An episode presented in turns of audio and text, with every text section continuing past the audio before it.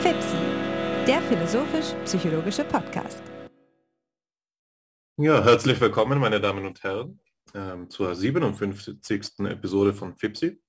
Mein Name ist Hannes Wendler und ich bin hier heute mit zwei Freunden, mit Alexander Wendt und mit Stefan Radev. Schön, dass ihr dabei seid.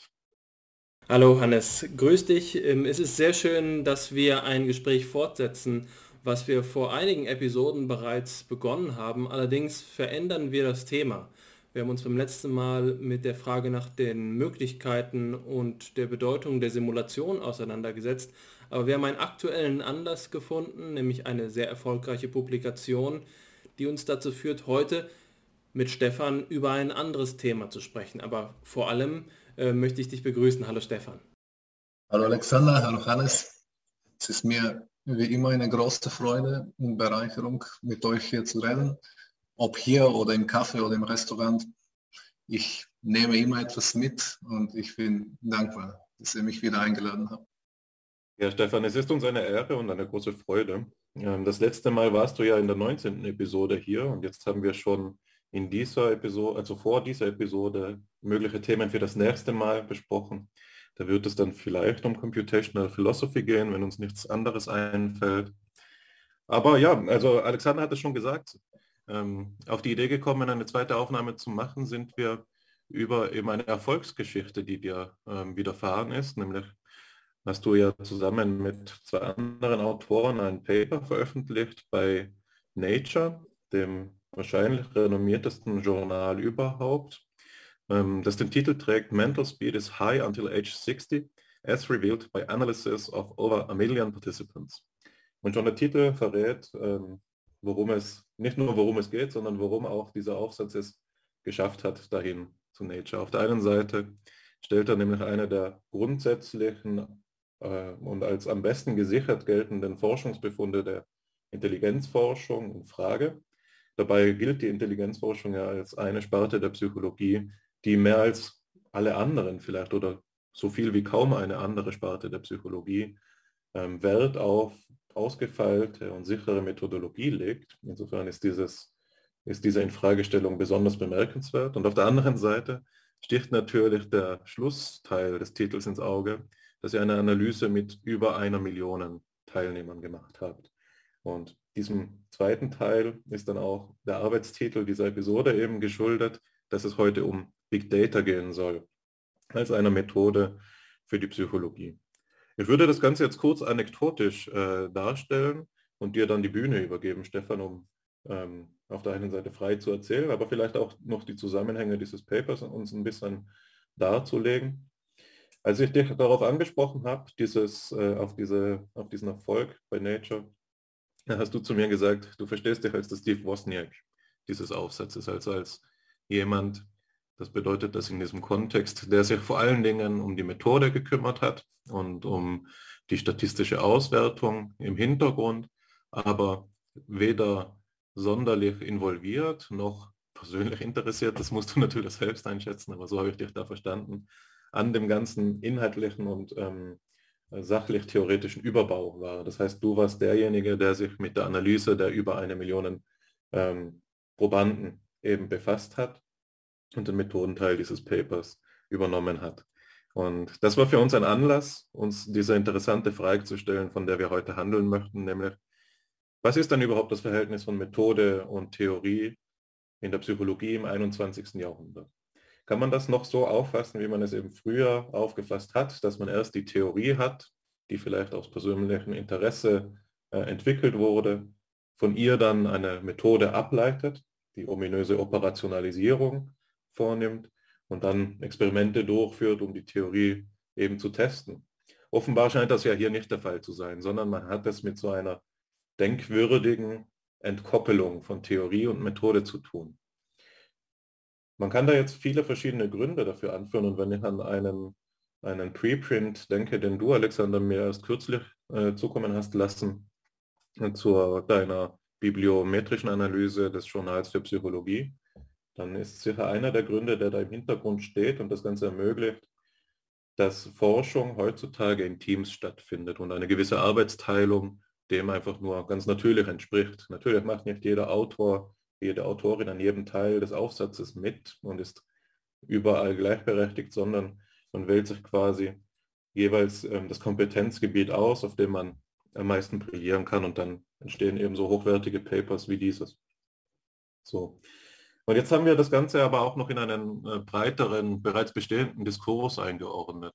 Und da ist eben ein Aufsatz von Yarkoni und Westfall, auf den wir später noch zu sprechen kommen werden, wichtig, indem sie für die Psychologie als eine Wissenschaft der Vorhersage argumentieren. So sie, der Titel ist aus dem Gedächtnis Choosing Prediction over Explanation in Psychology. Und dort ähm, sagen sie eben das Folgende. Wenn wir in die Psychologie im 21. Jahrhundert schauen, müssen wir sehen, dass sie eine Wissenschaft ist, die zum einen sehr stark mit Erklärungen beschäftigt ist und zum anderen, und das denken Sie sicherlich auch, an die Replikationskrise als den bestimmenden Topos aller theoretischen Arbeiten, so gut wie aller theoretischen Arbeiten in der Psychologie, die, obgleich sie eben diesen Fokus auf Erklärung hat und auch wissenschaftstheoretisch reflektiert ist, nicht sonderlich erfolgreich zu sein scheint. Also die Psychologie, so wie sie gerade operiert, hat offenbar einen, eine Macke und sie braucht irgendwie eine Neuausrichtung. Und Jakonis und Westfalls Vorschlag ist eben zu sagen, warum lernen wir nicht ähm, von den Computerwissenschaften im noch in einem emphatischen Sinn, also nicht nur Kognitivismus, sondern Computerwissenschaften äh, müssen mehr als methodisch und mehr als von unserem Menschenbild inkorporiert werden, sondern wir müssen auch ihr Wissenschaftsideal übernehmen. Und das Wissenschaftsideal der Computerwissenschaften ist eben nicht so sehr Prozesse abzubilden, die in der Wirklichkeit vonstatten gehen, sagen wir, die Operationen des Gehirns zu modellieren, sondern sie ist es, Outputs, Daten, die beobachtet oder erhoben werden, zu reproduzieren und durch diese Reproduktionen Vorhersagen ermöglichen zu können.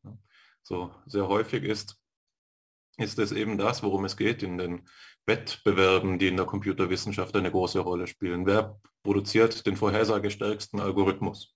Dieser Algorithmus muss nicht ähm, mehr als die anderen mit der Realität übereinkommen, sondern er muss mehr als alle anderen leistungsstarke Ergebnisse produzieren. Das hat die Implikation, dass ähm, das Verständnis von dem, was ein Modell in einer, in einer wissenschaftlichen Theorie ist, transformiert wird. Ne? Wo Modelle früher im Erklärungsverständnis von Wissenschaften oder im Fokus auf Erklären der Wissenschaft eine Vereinfachung der Wirklichkeit zum Zwecke ihrer Beschreibung oder ihrer, ihres Verständnisses war, das wir eben in Theorien vornehmen, ist jetzt ein Modell, ähm, ein Algorithmus, der die in der Wirklichkeit vorgefundenen Daten ebenso hervorbringen kann. Und Jakonis und Westfalls Plädoyer ist jetzt eben, dass wir als Psychologen von der Computerwissenschaft lernen können und dass wir, wenn wir wirklich mit Big Data umgehen wollen, und das scheint die Aufgabe der Zeit zu sein, auch von ihr lernen müssen.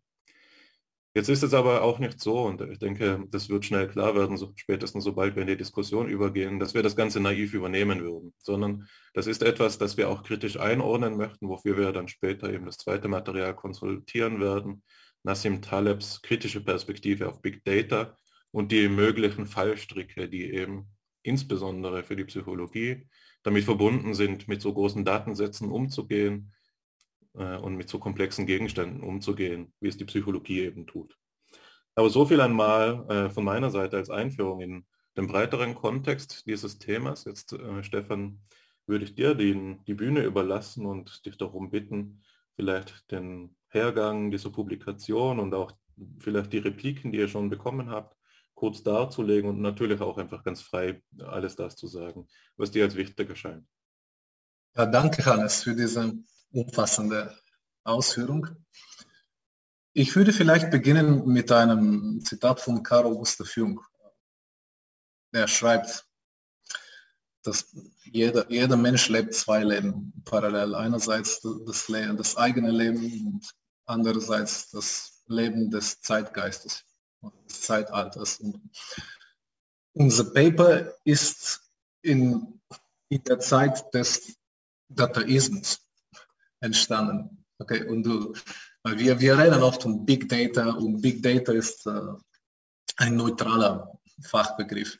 Und es erscheint mir an der Stelle eher etwas konnotationsreicheres zu nutzen, wie, wie der neu entstandene Begriff Dataismus. Und das, also allein der Suffix Ismus verweist schon auf etwas mehr als ein Fachbegriff, sondern auf eine Strömung oder auf eine Bewegung. Und als solche hat es dann mehrere Dimensionen, wie zum Beispiel es hat sicher eine philosophische Dimension, wie zum Beispiel als Haupt, Hauptvertreter von Steve Lore, ein amerikanischer Schriftsteller.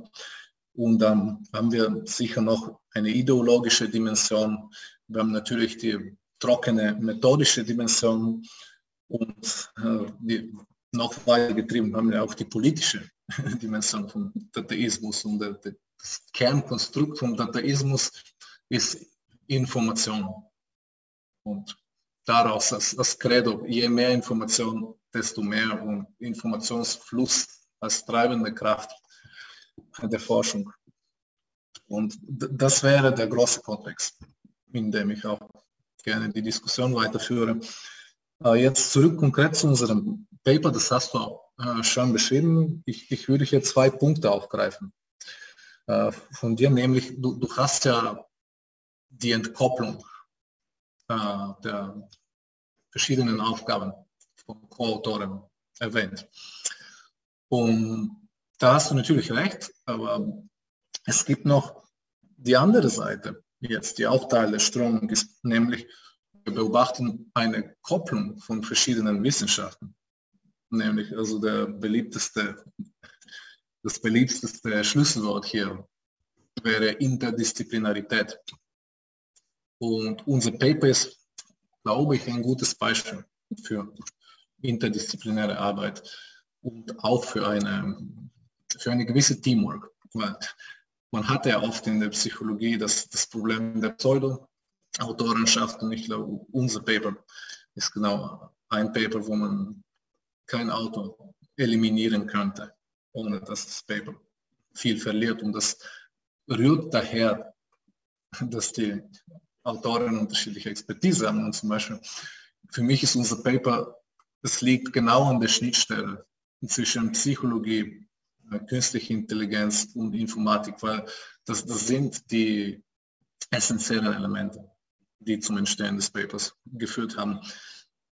Und natürlich in einem interdisziplinären Umfeld ist es zu viel verlangt, dass jeder Autor sich äh, in jeder möglichen isolierten Inseldisziplin gut auskennt. Und daher ist vermutlich diese Entkopplung, von der du geredet hast, eher eine notwendige Konsequenz davon, dass, dass Disziplinen dass die Grenzen zwischen Disziplinen jetzt immer verschwommener werden.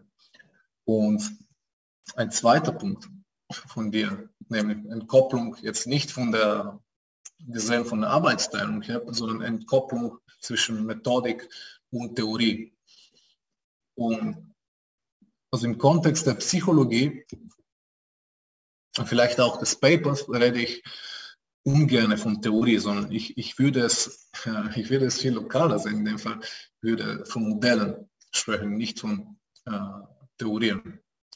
Weil die Modelle sind für mich ja gewisse Instanzen oder Instanzierungen von Hypothesen und äh, der Weg von Theorie zum Modell ist, ist ein ziemlich langer Weg, zumindest äh, für mich.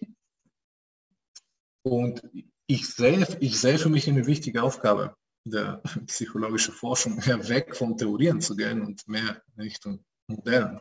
Weil äh, Theorien haben in der Psychologie eher einen ähm, leicht negativen Beigeschmack. Das ist etwas, was zu verbalistisch ist, äh, zu wenig formell, äh, eher mit Rhetorik verbunden als mit Methodismus oder mit Systematik.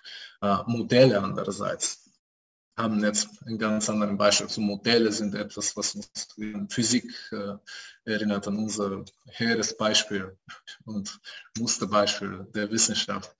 Äh, und in dem Sinne auch, ist auch, glaube ich, das Paper von Jarkoni und Westphal zu verstehen. Sie reden genau. Was Sie mit Erklärung meinen, ist natürlich nicht äh, statistische Erklärung oder das, was man sagen würde, explained äh, im Sinne von Regressionsmodellen. Sie reden eher genau von verbalistischen Erklärungen, die zu unähnlichen Diskussionen äh, führen können.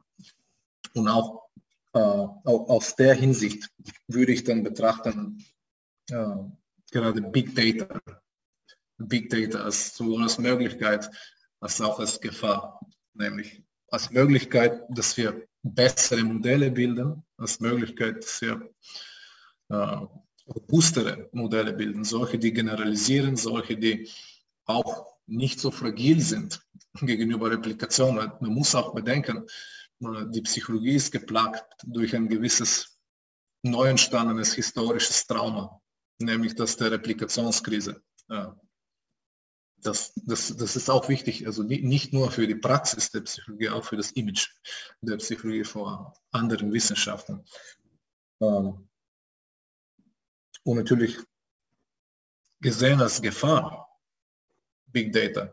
Im Kontext von Modellierung haben wir immer die Möglichkeit, dass wir Pseudomodelle oder Scheinmodelle bilden oder dass wir zu viel, dass wir zu viel Rauschen interpretieren oder auch Modelle bauen, die ununterscheidbar sind von der vom Territorium. Also gewisse, wir haben oft, das, oft den Fall bei, bei Deep Learning, dass Modelle so komplex sind, dass man kaum die Karte von dem Territorium unterscheiden will. Das ist, das ist nicht das etwas, das man als Ziel der Wissenschaft sehen würde.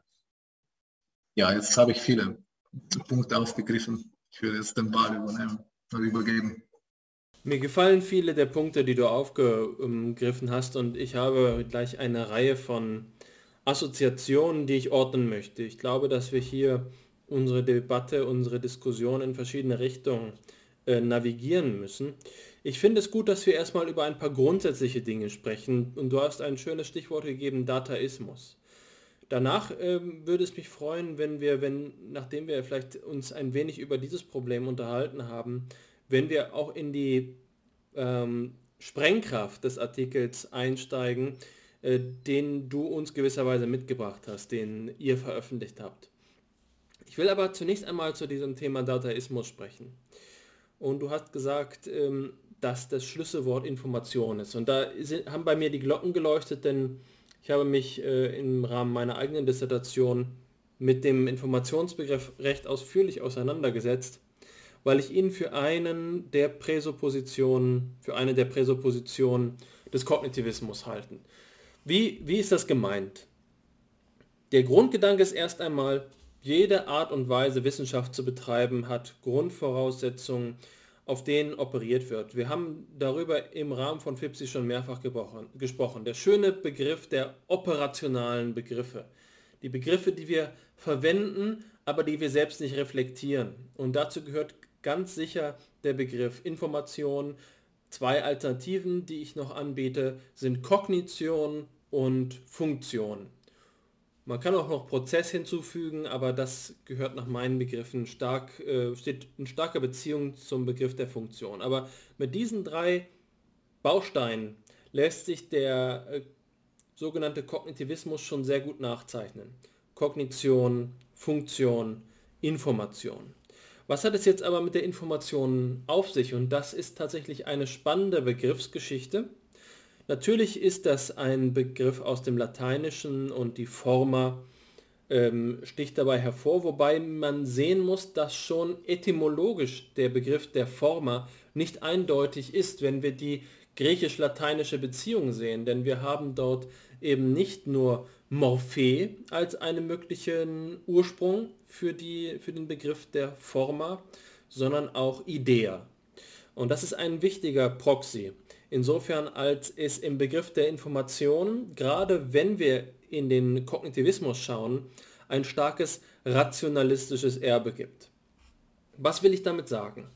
Wenn wir von Informationen sprechen, dann verhält sich das etwa so, wie es Christian Tevis in einem schönen Vortrag, den er hier bei uns in der AG Philosophie und ähm, Psychologie einmal gehalten hat, zum Ausdruck gebracht hat, dass die Mathematisierung der Naturwissenschaften eigentlich ein ähm, Rationalismus durch die Hintertür ist. Denn die Operation mit mathematischen Zusammenhängen ist eine in einem idealen Raum, nicht in einem realen Raum. Die Beziehung, die zwischen ähm, Sachverhalten hergestellt wird, die Beziehung, die zwischen Tatsachen hergestellt wird, die äh, wir mathematisch abbilden, ist nicht der Versuch einer ähm, Artikulation des Daseins in seiner eigenen Gestalt, sondern eben die Projektion von idealen äh, Beziehungen auf diesen Zusammenhang. Und der Begriff der Information steht ganz klar in dieser Tradition, aber dafür ist es eben wichtig zu sehen, wie die Genese des Informationsbegriffs abgelaufen ist. Und da gibt es ein Schlüsselereignis und das ist die Morse-Technologie. In den 1930er Jahren ist der Informationsbegriff bereits verwendet worden, um ähm, Kommunikation abzubilden. Und das heißt vor allen Dingen die Formalisierung von bestimmten Prozessen, wie etwa der Übermittlung von Morse, ähm, von sprachlichen Morse-Informationen. Und eine Theorie davon ist dann in 1949 entwickelt worden von Shannon und Weaver. Shannon und Weaver sind die Väter des Informationsbegriffs. Die haben ein ähm, Buch veröffentlicht mit dem Titel The Mathematical Theory of Information, die mathematische Theorie der Information. Und als ich mir dieses Buch angeschaut habe seinerzeit, ist mir eine Auf Aussage klar äh, vor Augen getreten. Und ähm, das ist eine, äh, das ist der Satz, Information must not be confused with meaning. Information darf nicht mit Bedeutung verwechselt werden. Die Theorie, die Shannon und Weaver vorlegen, ist eine rein externalistische Idee. Die Beziehung, die ähm, durch Information zum Ausdruck gebracht wird, ist rein äußerlich. Es bestehen bloße Beziehungen zwischen einzelnen Elementen, die wir als Information darstellen können. Das steht in einem klaren Kontrast zu einer anderen Art und Weise, den Informationsbegriff zu verwenden. Zum Beispiel finden wir ihn bei Karl Friedrich von Weizsäcker, der sagt, Information ist nur das, was verstanden wird. Also Weizsäcker würde sagen, wenn wir von Information sprechen, dann hängt das vom Verstehen ab. Und Shannon und Weaver haben mit ihrer mathematischen Theorie das genaue Gegenteil besagt. Und ich glaube, dass wenn man diese Divergenz zwischen einem alltagssprachlichen Informationsbegriff, den wir zum Beispiel verwenden, wenn wir über Nachrichten sprechen, äh, über, da, über die Kenntnis, die ein Mensch von bedeutungsvollen Ereignissen in der Welt hat und der ähm, Operationsebene, die der Kognitivismus verwendet, um den Begriff Informationsverarbeitung zu äh, beschreiben, dass wir hier bereits erkennen, dass dieser Informationsbegriff nicht trivial ist. Und das hat eben nicht nur damit zu tun, dass wir nicht genau wissen, ob es sich jetzt um einen Informationsgehalt im ähm, elaborierten geistigen Sinne von Bedeutung handelt oder bloß um eine formale Beziehung, sondern es ist auch noch etwas darin enthalten, was auch in die Antike zurückweist, nämlich der Unterschied zwischen Actus informandi und Status informati. Der Actus informandi ist der ähm, in der äh, römischen Philosophie der Prozess, in dem etwas seine Form gewinnt, in dem etwas transformiert wird. Transformation. Das heißt, wenn wir uns informieren, dann ändert sich die Form unseres Geistes. Der Status Informati ist demgegenüber stabil. Er ist ein Zustand, bei dem man sagen kann, das ist der Vergleich zwischen dem Informiertheitsgrad zu T0, beispielsweise bevor ich die heutige Tageszeitung aufgeschlagen habe, und nach, T, äh, nach T0, also zu T1. Jetzt könnte man sagen, die sind ja ineinander konvertierbar. Aber für, den, für die Frage, worüber wir sprechen, wenn wir äh, das Wort Daten sagen, ist es doch entscheidend. Handelt es sich bei Daten tatsächlich um statische äh, Sachverhalte, die etwas beschreiben, was schlicht und ergreifend so vorgefallen ist und jetzt archiviert werden kann?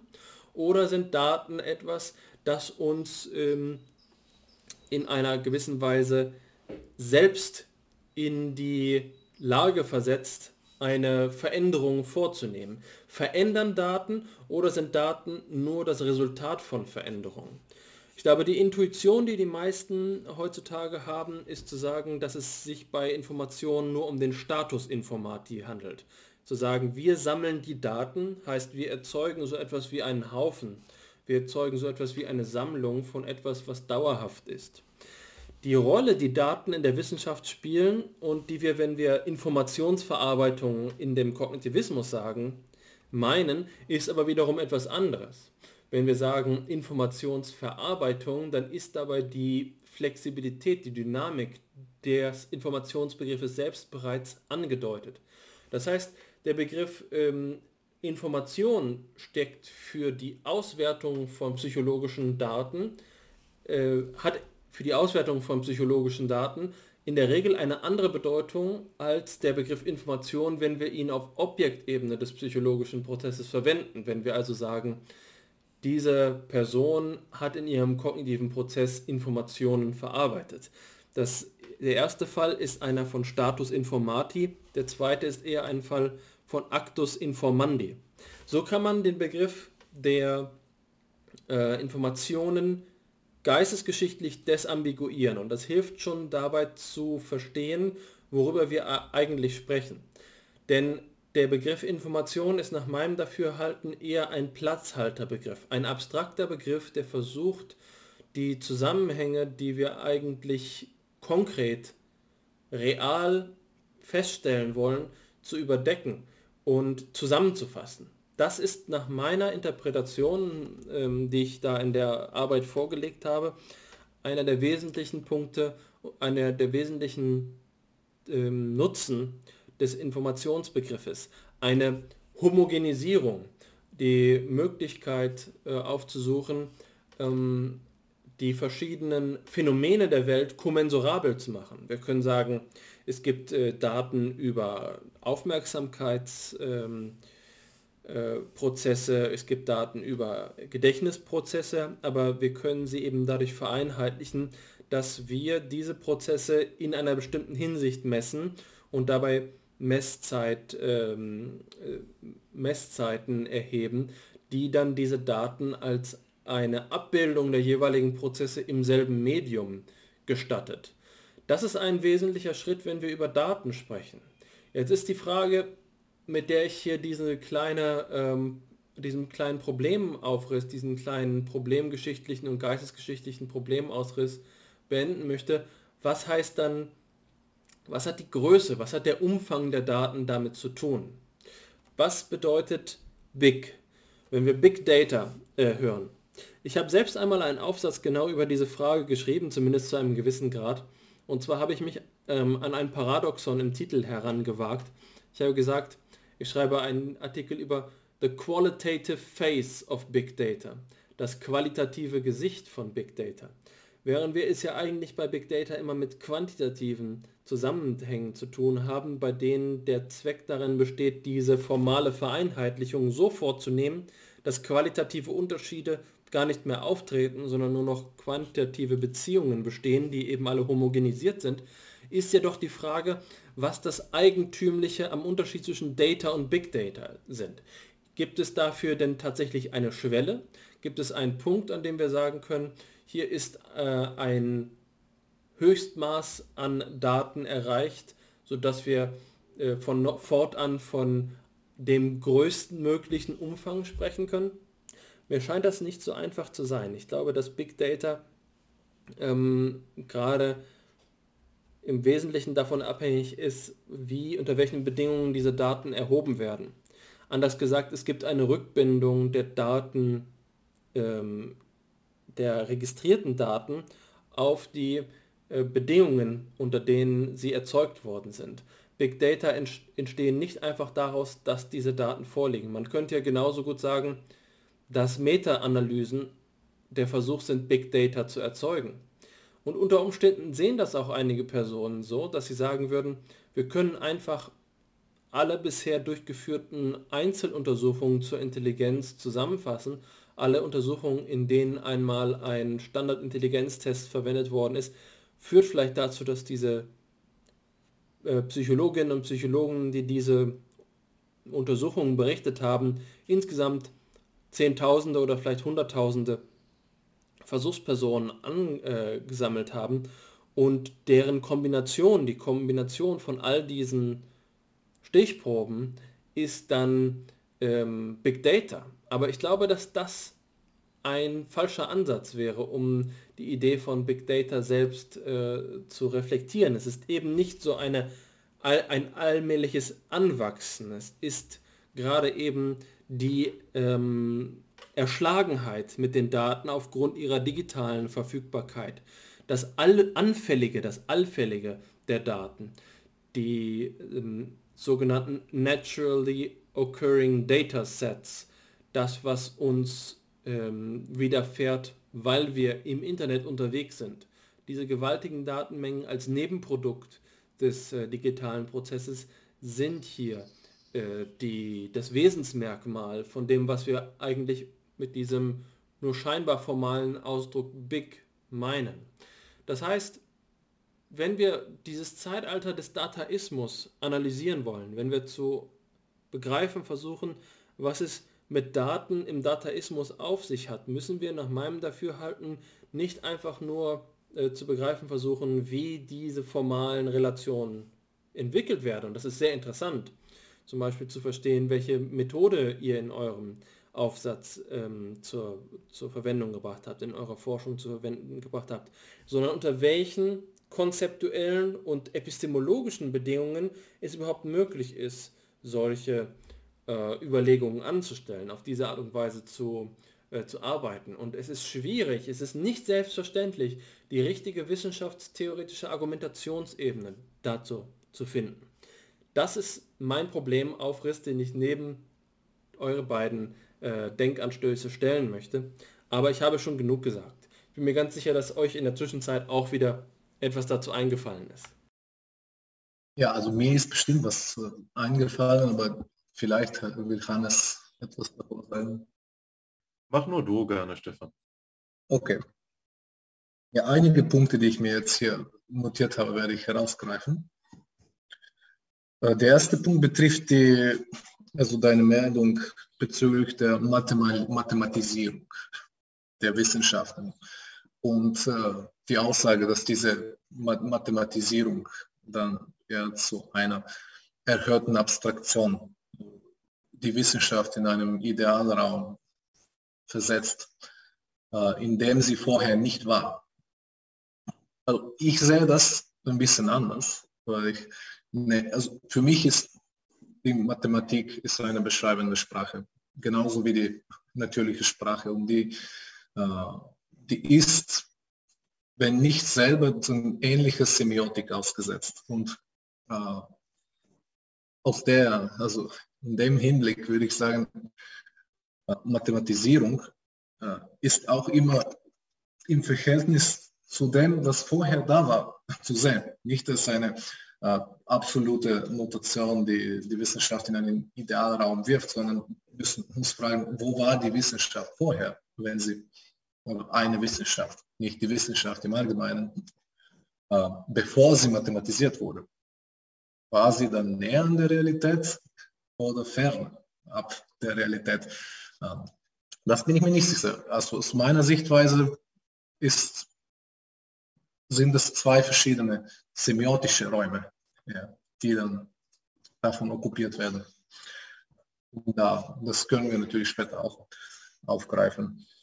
Natürlich wollen wir nicht, es ist keineswegs das Ziel der Wissenschaft, also so einen Zustand zu erreichen, der zum Beispiel von Jean Baudrillard beschrieben wird, in dem wir nicht, mehr, nicht mehr mit Modellen zu tun, mit Modellen oder Algorithmen zu tun haben, sondern mit Simulacra, also mit Abstraktionen, die eher die Realität verzerren, als sie einen epistemologischen Wert haben. Also dann als, als nächstes würde ich noch äh, der, den Punkt von Alexander wieder aufgreifen, der die zeitliche Dimension der Daten erwähnt hat. Und, ähm, damit verbunden, sehr eng verbunden, ist natürlich auch die zeitliche Dimension von Theorien. Und, äh, ich muss mich wieder entschuldigen, ich rede von Theorien, aber äh, es ist viel einfacher, wenn man die Diskussion wieder auf der Ebene von Modellen redet. Wir haben in der, wir haben in der Methodenforschung auch eine klare Abgrenzung zwischen statischen und dynamischen Modellen. Okay? Und wenn man äh, die Modelle jetzt in ihrem engen epistemologischen Sinne sieht, als Konstrukte, die uns Informationen über die Realität liefern, dann ist es natürlich die Frage, was sind die Prozesse oder was ist die Natur der Prozesse, mit denen wir zu tun haben? Oder ist für uns die zeitliche Dimension relevant oder nicht? Und dann natürlich direkt äh, damit äh, verbunden ist noch die Frage, sind Daten, ist es überhaupt möglich, Daten getrennt von Modellen zu sehen? Oder sind wir jetzt an einem Punkt, wo Daten auch, Daten und Modelle als ein ganzes Konstrukt zu sehen sind? Weil natürlich, wenn man die zeitliche Dynamik drin hat, jetzt unabhängig von, ob das Modell statisch oder dynamisch ist, wenn man, die ganze, wenn man den ganzen Prozess der Modellbildung und des Modellfits als eine Schleife sieht, okay, als Loop, dann gibt es mehrere Rückkopplungsschleifen, bei denen die Daten eine Möglichkeit haben, das in Modell, ins Modell reinzufließen, das Modell zu modifizieren oder das Modell zu falsifizieren, wenn man will.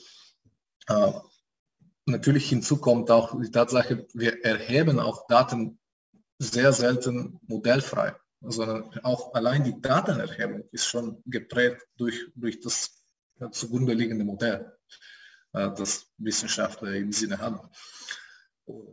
Nicht dann, also deswegen ist es, ist es für mich auch ein weiterer Aspekt. Und äh, letzter Punkt hierzu, äh, die Unterscheidung zwischen Small und Big Data. Ähm, ich glaube, Big Data ist äh, ein Versuch der Sozialwissenschaften, ein Trauma zu überwinden, nämlich die, das Trauma des Small Data. Weil ich glaube, es ist, es ist schwierig, Big Data zu definieren. Ab wann ist ein Datensatz big? Es ist aber ziemlich einfach zu definieren, wann ist, ab wann ist ein Dataset small.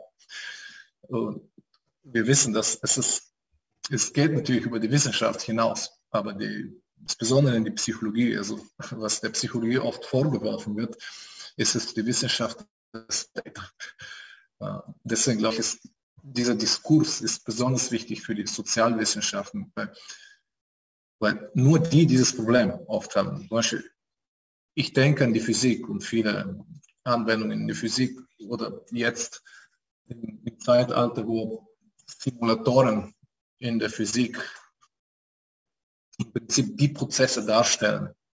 Und dann sitzen Physiker oft äh, auf einer unendlichen Menge von Daten. Und da kommt es nicht so wirklich darauf an, wie viele Daten. Wir haben, wir haben viele Daten, wir haben unendlich viele Daten, auch kosmologische Daten. Äh, da, da, da kommt es wirklich darauf an, okay, was ist die beste Interpretation der Daten? Okay, man hat immer noch zwei Hauptinterpretationen der Quanten, äh, der quantenmechanischen Daten. Und da ist, es, da ist das Problem nicht, äh, wir brauchen mehr Daten, um das, also im quantitativen Sinne, um dieses Dilemma zu lösen, sondern wir brauchen was anderes, einen qualitativen Shift. Äh, ich weiß nicht wirklich so, aber in den Sozialwissenschaften hingegen haben wir genau das Problem, dass oft der Haupt Angriffspunkt von Papers oder von Arbeiten oder von Theorien ist, ja, die Daten sind zu wenig. Man braucht mehr Daten. Ähm, deswegen glaube ich, es ist, es ist ein ziemlich spezifisches Problem, das Problem des Big Data. Das ist, man kann es nicht ohne weiteres auf, auf die Wissenschaft im Allgemeinen generalisieren. Zunächst einmal möchte ich ähm, zweierlei hervorheben. Auf, auf der einen Seite schien es mir gerade so, dass im Schlusswort, da du gesagt hast, dass einer der Hauptkritikpunkte ähm, der psychologischen Forschung, so wie man sie eben herkömmlicherweise führt, es eben immer ist, und das haben wir vermutlich alle im Studium mehr als genug gehört, dass die Stichprobe zu klein ist, dass die Datenerhebung diese und jene Mängel aufweist. Und ich glaube, das ist sicherlich die große Chance von Big Data, und das sehe ich auch in eurem Aufsatz verwirklicht, diese Art Einwand ad absurdum zu führen. Durch die Computerwissenschaft und durch diese Interdisziplinarität, von der du gesprochen hast, ist der Psychologie eben das Rüstzeug in die Hand gegeben worden, um an diesem Problem nicht mehr leiden zu müssen oder nicht mehr hier keine Mängel mehr aufweisen zu müssen, außer wenn es eben durch gewisse Randumstände ähm, nicht anders möglich sein sollte. Aber meine Vermutung ist jetzt die folgende, und darauf werde ich gleich ähm, zurückkommen, dass selbst wenn wir Big Data ähm, als Gedankenexperiment so vorstellen, dass es, dass die ganze Psychologie nur noch mit Big Data arbeitet, dass das Problem der theoretischen Psychologie dadurch nicht gelöst werden würde oder nicht erschöpfend gelöst werden würde.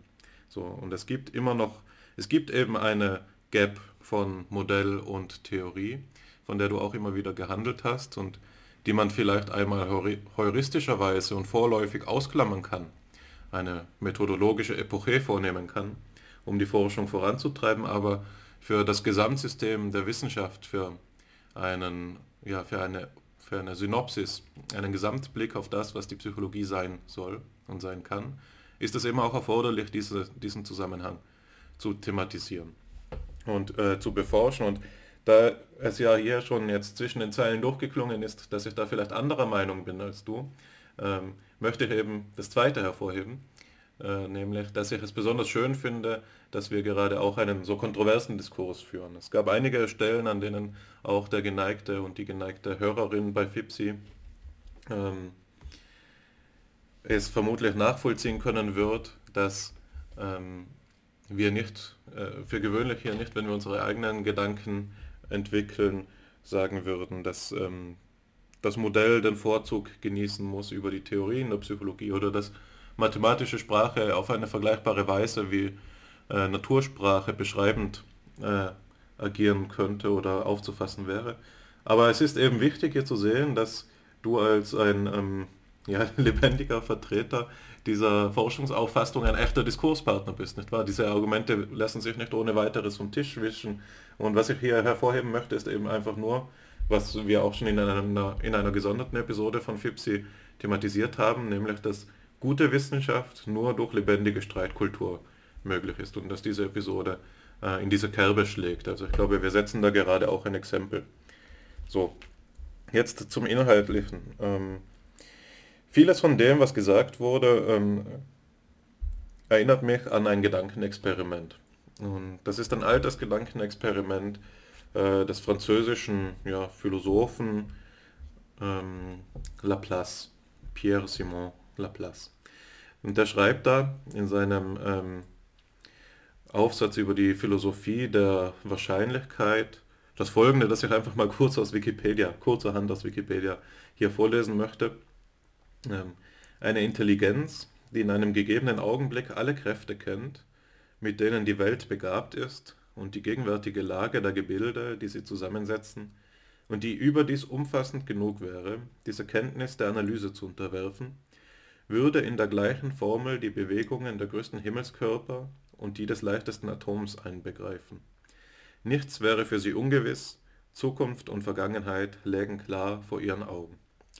Hier das Zitat von Laplace, das einen Locus Classicus äh, der Denkgeschichte markiert und eben ein Gedankenspiel ist, das den Topos der Allwissenheit aufgreift. Und ich glaube, dass Big Data in einer wichtigen Weise ähm, diesen Topos ebenso be bedient und bemüht. Die Vorstellung, die hier äh, vorgetragen wird, ist ja die, dass wir, wenn wir nur groß genug Datensätze haben, ähm, uns schlussendlich mit beschreibender Statistik womöglich begnügen können. Wir brauchen nur noch schauen, was der Fall ist. Wir brauchen gar keine Theorien mehr. Wir haben die ganze Welt vor Augen und das, was das ermöglicht, ist die moderne Technologie schlussendlich. Dadurch, dass wir eben massive naturally occurring Datasets haben, vorliegen haben, können wir ganz anders mit der Wissenschaft vorgehen. Wir müssen nicht mehr oder nicht mehr nur durch experimentelles Vorgehen, Rückschlüsse auf, die, auf kausale Hergänge ziehen, sondern wir können mit einem umfangreichen Sampling alleine einfach beobachten, wie die Dinge sich entfalten.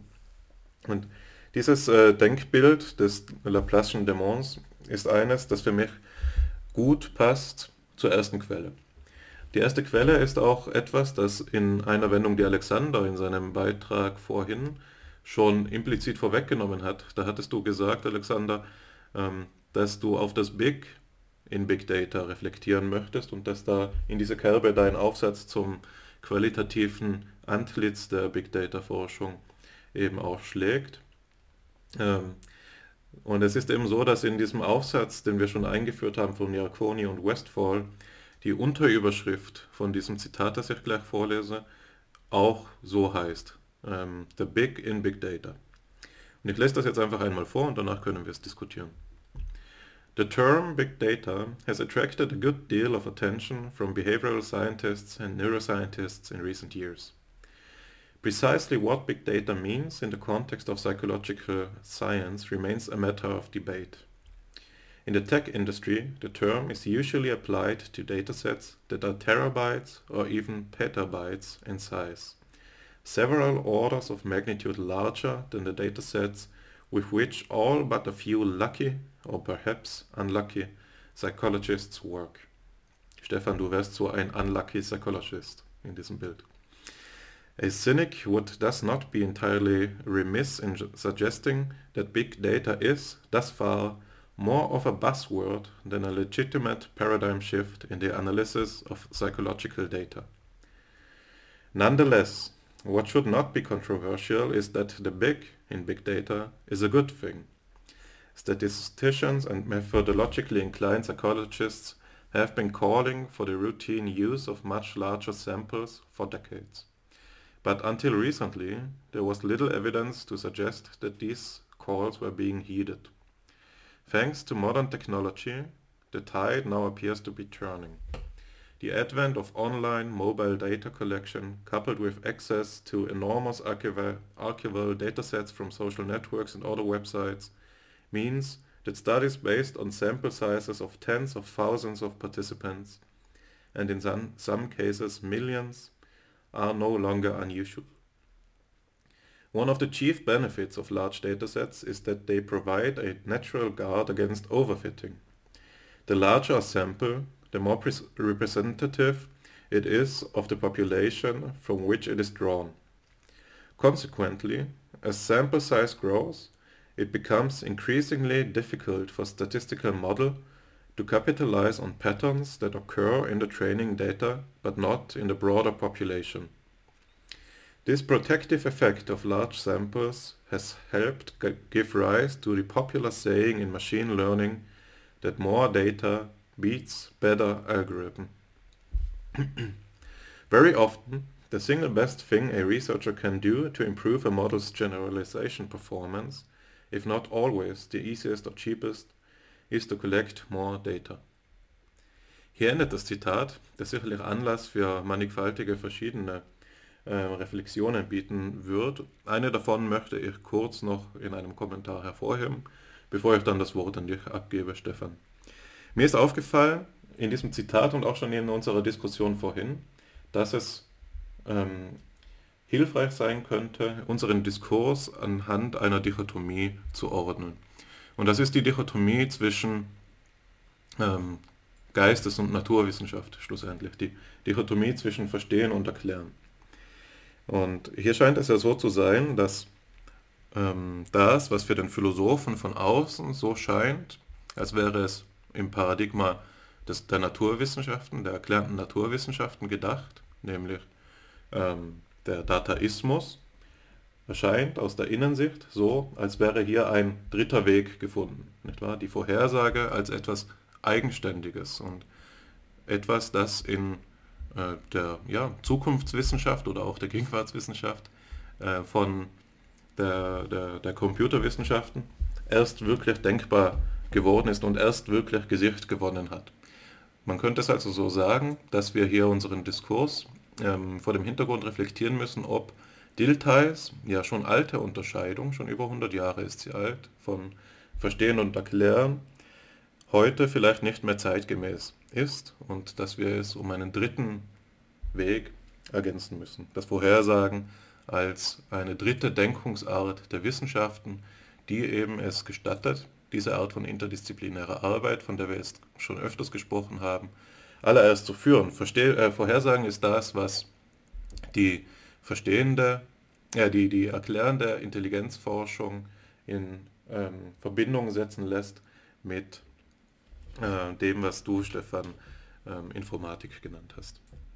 Ähm, das ist natürlich ein Zusammenhang, über den du qualifizierter bist zu dozieren als ich, Stefan, weswegen ich dir das auch ähm, gleich ähm, vorbehalten möchte und freue mich darauf, was du äh, uns zu sagen haben wirst.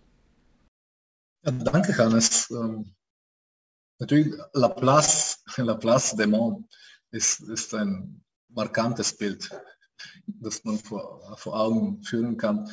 Ähm, man muss aber dazu bedenken, dass viele Wissenschaftler, aber auch Laien der Meinung sind, dass Daten oder Information nicht Wissen ist oder nicht, nicht gleich, gleich Weisheit ist. Und äh, hier will ich auch sagen, ich denke, die Hauptprämisse von vielen Forschern und vielen Methodiken ist, ist nicht, dass wir die Daten einfach so bei Referenzen los analysieren wollen, sondern wir wollen etwas über den Generator der Daten lernen. Okay, das ist, ich nehme an, es gibt diese Prämisse. Es ist immer, es gibt Daten und es gibt den Generator der Daten. Okay, der, der Generator ist natürlich auch, je nachdem, was die Forschungsfrage ist, es könnte das Gehirn sein, es könnte aber ein kognitives System näher definiert sein. Äh, und das, da, da, landen wir wieder auf, die, auf, auf das, was ich vorher gesagt habe, dass, dass ich äh, der Überzeugung bin, heutzutage können wir Daten nicht von Modellen isoliert betrachten und andersrum. Und ich würde sogar sagen, dass wir jetzt insbesondere äh, im Kontext der Psychologie, wir, wir, sind schon weit davon entfernt, die, die Psychologie einfach äh, ANOVAs betrieben hat oder eine lineare Regression oder Korrelation, sondern wir haben jetzt bei, bei Analysen mindestens drei Komponenten, die zusammen das, ein Modell bilden. Und einerseits haben wir das, das Modell, das uns irgendwie erlauben sollte, etwas über den Generator zu lernen. Wir haben dann andererseits die Daten, die, de, die wir als Output des Generators betrachten. Und dazwischen haben wir noch eine, eine Zwischeninstanz, haben einen Approximator, nämlich. Und den brauchen wir, um die Daten mit dem Modell zu verbinden. Okay, und das ist nicht trivial, also nämlich, weil Nehmen wir als Beispiel die Bayesianische Statistik. Okay, hier bei Bayesianischen Modellen sind wir nicht mehr in der Lage, einfach eine Formel im Computer zu implementieren, die die Daten mit dem Modell verbindet, sondern wir brauchen äh, das sogenannte Markov Chain Monte Carlo oder Markov Ketten. Das sind, äh, also man kann mit Markov Ketten eine Professur, eine ganze Karriere aufbauen, ein ganzes Leben lang forschen, nur über bestimmte Verbesserungen von Markov Chain Monte Carlo Algorithmen.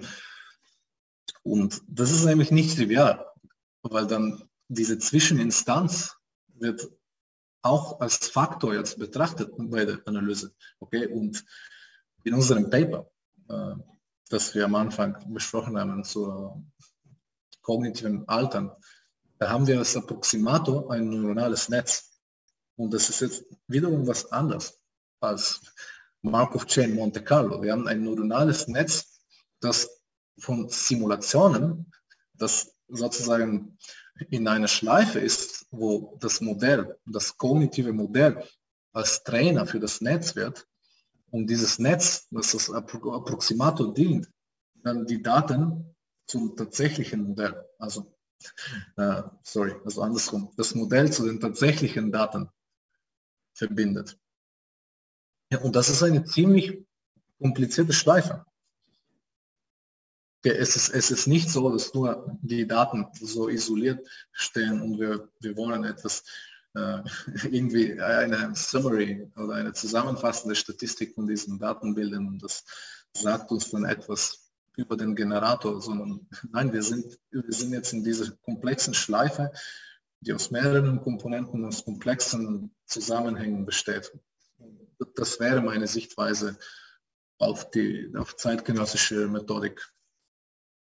Ich muss euch gestehen, dass ich so viele Assoziationen habe, dass ich euch direkt schon jetzt um Verzeihung bitte, wenn ich etwas ausladender werde. Aber äh, das ist nun mal so, dass es ein faszinierendes und virulentes Thema unserer Disziplin ist. Und wir haben jetzt hier schon ganz viele Problemzusammenhänge angeschnitten und ich versuche auch ein bisschen den Überblick zu behalten, damit das Ganze äh, ein Zusammenhang bleibt. Ich glaube, ich halte mich erstmal bei den drei Problemzusammenhängen auf, die Stefan in seinem vorletzten Redebeitrag angerissen hat. Und daran aufbauend habt ihr ja eure Auseinandersetzung gerade fortgesetzt. Insbesondere in der, äh, im dritten Zusammenhang, der ähm, die Frage Small Data, Big Data, No Data betroffen hat. Aber die erste Frage war diejenige der Mathematisierung. Und da will ich zumindest noch darauf antworten. Du hast dafür argumentiert, dass ähm, Mathematik eine deskriptive Semiotik im Kern sei und dementsprechend mit natürlichen Sprachen vergleichbar und dann dafür argumentiert, auf Grundlage dieser Behauptung, dass ein Verlust von mathematischer Darstellung von psychologischen Zusammenhängen gleichzeitig ein Verlust von deskriptiver Güte bedeuten würde. Und ich kann deine Argumentation gut nachvollziehen. Ich glaube allerdings, dass ich in der Analogie zwischen natürlichen Sprachen und Kunstsprachen wie der Mathematik einen wesentlichen Unterschied setzen würde. Und das betrifft das Wesen, äh, das in der Mathematik zum Ausdruck kommt. Und ich glaube, dass mathematische Sprachen im Gegensatz zu deskriptiven Sprachen in einem höheren Grad der Reinheit die Idealität von Relationen betrachten. Zum Beispiel hat Hegel gesagt, dass Mathematik im Wesentlichen die unendliche Auseinandersetzung mit der Einfachheit ist. Und Einfachheit ist eben die Zahl 1, die ja in zumindest soweit ich das verstanden habe, als ich in Mathematikvorlesungen gewesen bin, und das war nicht besonders lange, aber doch mit großem Interesse, äh, ist es so, dass in der Analysis wenn man zum Beispiel ähm, Axiom, Axiomatisierungen der Arithmetik vornimmt, oftmals die Zahl 1 als Einfachheit nicht abgeleitet wird, sondern axiomatisiert wird. Es ist also eine Prämisse, eine Prämisse der äh, Formalisierung von, ähm, von äh, Arithmetik, dass man diese Einfachheit setzt. Ich will mich jetzt nicht unbedingt Hegel anschließen, aber mir geht es doch darum zu sagen, Anders als natürliche Sprachen ist Mathematik an einem Ideal orientiert, an einer regulativen Idee ähm, orientiert, die äh, Relationen schlechthin, das Relationale überhaupt zum Ausdruck zu bringen. Wohingegen natürliche Sprachen, und da würde ich eben mit Heidegger aus, dem, äh, aus der Rumpelkammer hervorholen, doch das Haus des Seins sind. Natürliche Sprachen sind nicht daraufhin ausgerichtet, einem bestimmten Prinzip zu genügen und wir haben auch keine klare implizite Normierung von natürlichen Sprachen. Die Vielfalt von natürlichen Sprachen kann eben auch gerade darin bestehen, dass sie in einem unterschiedlichen Maße dafür ähm, dienlich sind, Sachverhalte zum Ausdruck zu bringen, so wie das eben Wilhelm von Humboldt in einem hervorragenden Maß beschrieben hat. Die ähm, sprachpsychologische Idee, dass, sich es, dass es sich in unterschiedlichen Sprachen auch unterschiedlich denken lässt, dass die Welt unterschiedlich gedacht wird. Jetzt könntest du sagen, da ist dann aber eben nur die Mathematik einer dieser und auf einem Kontinuum zwischen einer vollkommen ähm, unreinen Sprache, die sich überhaupt nicht auf Relationen besinnt und auf einer höchsten äh, einem höchsten Grad von äh, Reinheit in, in der Bestimmung von Relationen repräsentiert die Mathematik eben das eine Extrem. Aber ich glaube, dass es hier nicht nur quantitative Unterschiede gibt, sondern manifeste qualitative Unterschiede. Weswegen ich doch sagen würde, dass obwohl ich dir darin recht gebe, dass Mathematisierung ein, ähm, als ein deskriptiver Vorgang verstanden wird, der, die Idee der Formalisierung, die Idee der Darstellung von Relationen und nichts als Relationen in ihrer Äußerlichkeit ohne dabei so etwas wie ein Bedeutungshof, eine Kontextualität, eine Ganzheit von Sprache mitzumeinen, ähm, einzigartig in der Mathematik ist.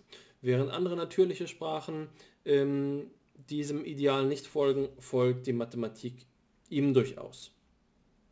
Die zweite Problematik, die du angesprochen hast, ist die zeitliche Dimension von Theorien. Das ist eine Diskussion, die ich hochinteressant finde. Ähm, ich möchte sie allerdings allein deswegen, weil ähm, wir die Stringenz unserer Auseinandersetzung nicht verlieren sollten, erst einmal in den Hintergrund stellen, sondern mich vielmehr der Diskussion anschließen, die ihr beide gerade schon geführt habt. Und das will ich noch einmal aus einer anderen Perspektive komplementieren. Ihr habt euch darüber unterhalten, was das äh, Wesen von Big Data ausmacht. Und ich glaube, dass wir da einen kleinen Schritt zurückgehen können, um uns selbst zu helfen, zu begreifen, wovon wir sprechen. Und das ist die Frage, was nicht etwa Big Data sind, sondern erst einmal, was Data ist. Und äh, heutzutage sagen wir dieses Wort ja nicht als Data im Plural oder Datum im Singular im Lateinischen, sondern wir sagen eigentlich immer Data und meinen damit eine Transformation, die dieser Begriff vorgenommen hat. Die frühesten Verwendungen des Begriffs Datum oder Data im Englischen finden sich eben im 17. Jahrhundert ähm, und die Frage, die sich jetzt äh, notwendigerweise stellt, ist, wie die Beziehung dieses Begriffes Data zu anderen Begriffen ist. Insbesondere möchte ich den Begriff Information nennen, den wir gerade schon diskutiert haben, aber andererseits noch den Begriff Fact. Das ist, glaube ich, ein wichtiger Zusammenhang. Und als ich seinerzeit einmal eine Vorlesung gehalten habe, ähm, zu, für die Einführung von Psychologie-Nebenfächlern in die Statistik habe ich in den einführenden Veranstaltungen, in den ersten Veranstaltungen genau solche Begriffe versucht aufzurollen. Und Fakten können nach einer recht einschlägigen Publikation von 1998 von Puwey äh, differenziert werden in einerseits theorieabhängige und komplexe Fakten und andererseits einfache und unabänderliche Fakten. Und die letzten, die einfachen und unabänderlichen Fakten seien eben Daten. Daten sind ähm, etwas, was geistesgeschichtlich der, der weltanschaulichen Tradition des Empirismus im Kern entspricht. Der Begriff Datum ist deswegen so wichtig, weil er einfach ist. Es ist so etwas wie ein Atom, ein rationales Atom. Und die Analogie finden wir in, ähm, in John Locke's Idee der Erkenntnistheorie. Wir haben die sogenannten Simple Impressions. Das sind die Reizungen unseres ähm, sensuellen Apparats und ihnen korrespondieren die Simple Ideas. Simple Ideas sind die äh, gegeben, die Repräsentationen von Simple Impressions. Und die Simple Ideas sind vor allem durch Simplizität, Einfachheit ausgezeichnet. Hier ist also die Analogie. Und ich will behaupten, dass dieser, dieser Gedanke des Datums gerade eben die Korrelation bezeichnet zwischen Simple Impression und Simple Idea.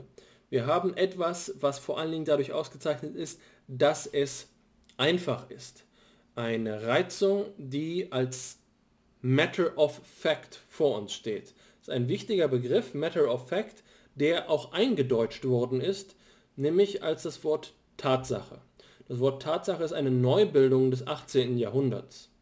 Ähm, ab, abhängig vom Begriff Matter of Fact oder Fact of Our Case durch den Theologen Johann jo Jakob Spalding äh, der Begriff Tatsache stammt aus dem Englischen und leitet sich von Matter of Fact ab.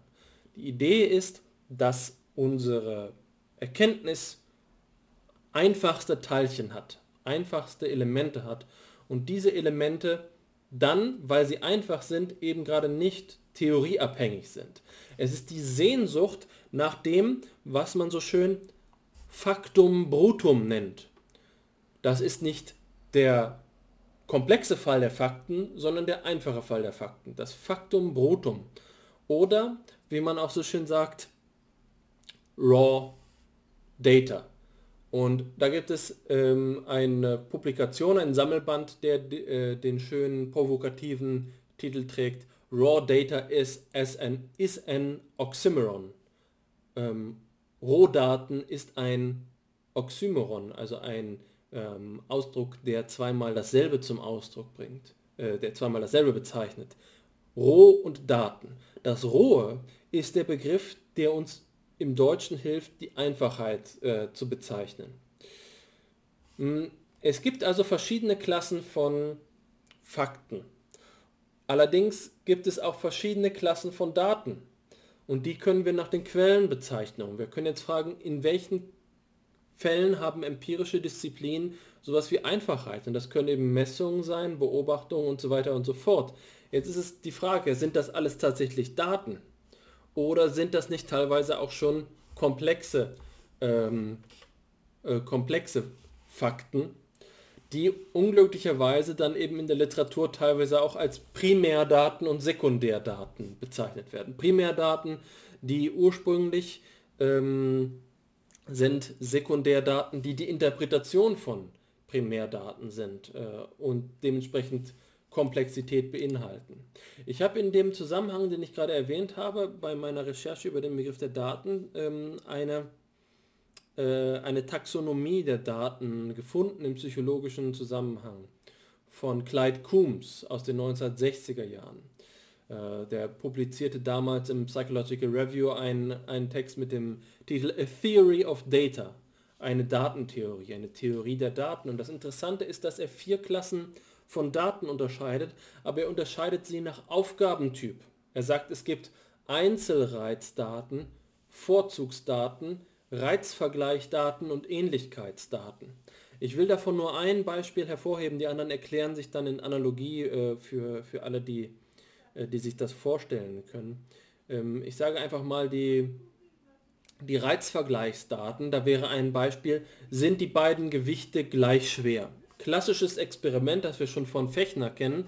Eine Versuchsperson soll ein 70 Gramm ähm, äh, Gewicht und ein 105 Gramm Gewicht die äußerlich beide identisch aussehen, anheben und dann das schwerere Gewicht umdrehen. Das ist eben äh, die berühmte Versuchsaufbau für den sogenannten ebenmerklichen Unterschied, der die Idee der Reizschwelle begründet, der sogenannte Threshold, die, ähm, das Mindestmaß an Reizintensität, die überschritten werden muss, um zwischen zwei Reizen einen äh, Unterschied feststellen zu können. Reizvergleichsdaten sind jetzt also eine Quelle, äh, die wir in Anspruch nehmen können in der Psychologie. Das, was ich bei Kums so wichtig finde, ist zu sagen, das Kernkriterium, um diese Arten von, um, um das Wesen der Primärdaten zu bestimmen, ist die, die Aufgabe, die gestellt wird. Die Art und Weise, wie wir die Versuchsperson mit einer Situation in Beziehung bringen. Das ist für mich deswegen so interessant, weil ich ja von der Denkpsychologie sehr angetan bin, mich so weit gehen würde zu sagen, dass ich in meinem psychologischen Dasein ein Denkpsychologe bin ähm, und der Aufgabenbegriff so wichtig ist. Deswegen schließe ich mich dem an, was Stefan gesagt hat. Er hat gesagt, dass Daten unter Umständen nicht theorieunabhängig gedacht werden können. Und das ist eben auf zwei Weisen zu verstehen. Entweder sagen wir, na gut, ähm, ich denke jetzt an meinen kleinen Sohn und manchmal stelle ich mir die Frage, wie kann ich es, wie kann ich erreichen, wie kann es mir gelingen, dass wenn er einmal größer ist, dass er die Vielfalt und Schönheit der Welt kennenlernt, wenn er aus so einer reduzierten Perspektive herauskommt. Und dann denke ich mir, es ist doch sehr wichtig, meinem Sohn beizubringen, was es alles für mögliche Differenzierungen gibt ähm, dass man, wenn man in die Natur geht, die Baum- und Pflanzennamen, die Geräusche und so weiter, daraufhin ähm, sich be in Betracht nehmen kann, was dort geschieht und dass es dort Unterschiede gibt. Dieser schöne Ausdruck, den ich bei Fipsi so oft erwähne, omnis determinatio est negatio. Alle Bestimmung ist eine Abgrenzung, ist ein, eine Negation. Man muss äh, einen Unterschied feststellen. Und das kann, der, das kann die Rolle von Theorie sein. Theorie kann sein, in diesem Seinsbereich, in dieser Region des Seins sind Unterschiede möglich. Ähm, und das ist eben die eine Art und Weise, die Theorieabhängigkeit von, von Daten äh, zu begreifen. Und die andere ist eben zu sagen, die Daten sind nicht nur konzeptuell unterschieden, sondern sie sind performativ unterschieden. Einzelreizdaten und Reizvergleichsdaten unterscheiden sich dadurch, dass dort eine Person einmal mit einem Reiz, einmal mit zwei Reizen in Konfrontation gerät. Das heißt, es ist nicht nur ein intellektueller Aufwand, den eine Versuchsperson machen muss, sondern es ist tatsächlich ein, ein Unterschied in der Handlung, in der Realität. Die Person muss damit konfrontiert werden. Um also zu begreifen, was es für Daten gibt, brauchen wir eine Ontologie. Wir müssen überhaupt verstehen, was dort geschehen kann, damit wir die Daten feststellen können. Die Matters of Fact und, die, äh, und diese einfachen Sachverhalte, von denen wir da sprechen, die lassen sich überhaupt erst nur dann feststellen, wenn wir uns schon darüber im Klaren sind, was für eine Fülle an Sachverhalten die Welt bereithält, sodass Menschen dann im Vollzug mit, mit der Kon in der Konfrontation mit ihnen äh, das Verhalten zeigen. Sonst wären wir hier blind für die Daten. Das sind also verschiedene Arten und Weisen, diese Theorieabhängigkeit der Daten zu denken. Und ich denke, dass wir, wenn wir über Big Data sprechen, äh, das von großer Bedeutung ist. Ich will jetzt, bevor ich Stefan, der schon in den Startlöchern steht, äh, zu Wort kommen lasse, noch einen letzten Gedanken von den vielen, die hier noch bereitstehen, äh, zum Ausdruck bringen. Ähm, und das ist, dass äh, wir, wenn wir diese Theorieabhängigkeit denken, dass wir begreifen müssen, dass wir uns damit selbst in einem in Abhängigkeit von bestimmten Denktraditionen bewegen. Und es gibt diese Korrelation, ähm, die ist schon bei Aristoteles angelegt und wird dann von Immanuel Kant aufgegriffen. Die nennt man Hylemorphismus, habe ich mich schon mehrfach bei Fipsi erwähnt. Forma et materia. Aristoteles ist ja auf Latein überliefert, deswegen kann man Aristoteles lateinisch zitieren. Äh, aber Hyle und Morphe. Äh, Information, ja, wie gesagt, in Tradition zu diesem Begriff der Morphe. Form und Materie. Und bei Kant ist es dann eben Begriff und Anschauung. Und wir haben diesen fulminanten Satz, der so bekannt geworden ist von Immanuel Kant, ähm, Begriffe ohne Anschauungen sind äh, leer und Anschauungen ohne Begriffe sind blind. Und das kann man natürlich auch über Daten sagen. Wir haben es hier also mit einem weltanschaulichen Konflikt zu tun. Diese Tradition, aus der der Begriff der Daten und Fakten kommt.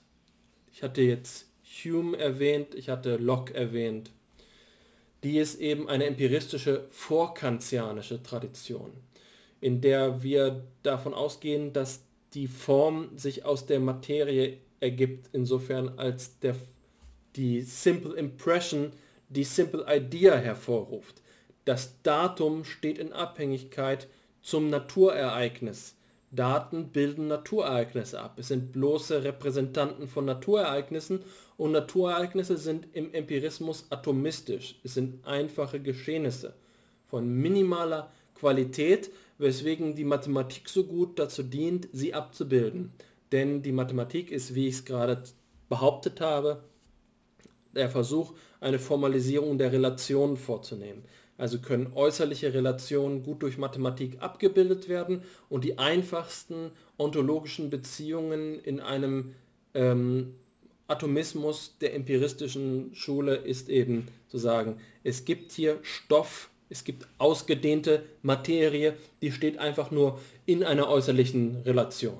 Sowas wie Nähe im Verhältnis der, des Abstands. Ist also ganz klar newtonianische Metaphysik die Metaphysik, die bei Newton angelegt ist. Der Punkt, den ich jetzt machen will, ist, und damit schließe ich, diese Korrelation zwischen Form und Inhalt oder eben bei Kant Begriff und Anschauung ist selbst eine, die man hinterfragen kann. Äh, das ist nur ein Ausblick, aber ähm, die Idee der Theorieabhängigkeit von Daten ist eine, die man noch umso besser begreifen kann, wenn man die Komplexität dieser epistemologischen Annahme begreift, dass äh, es hier einen Dualismus gibt von Hyle und Morphe, von Form und Inhalt, von Begriff und Anschauung. Und bestimmte Traditionen des 20. Jahrhunderts versuchen wissenschaftstheoretisch da noch Alternativen zu finden. Das lässt natürlich auch den Begriff der Daten kollabieren. Insofern der Datenbegriff oft eben objektivistisch, externalistisch, äh, realistisch ist. Da gibt es hermeneutische Alternativen, da gibt es konstruktivistische Alternativen und so weiter und so fort.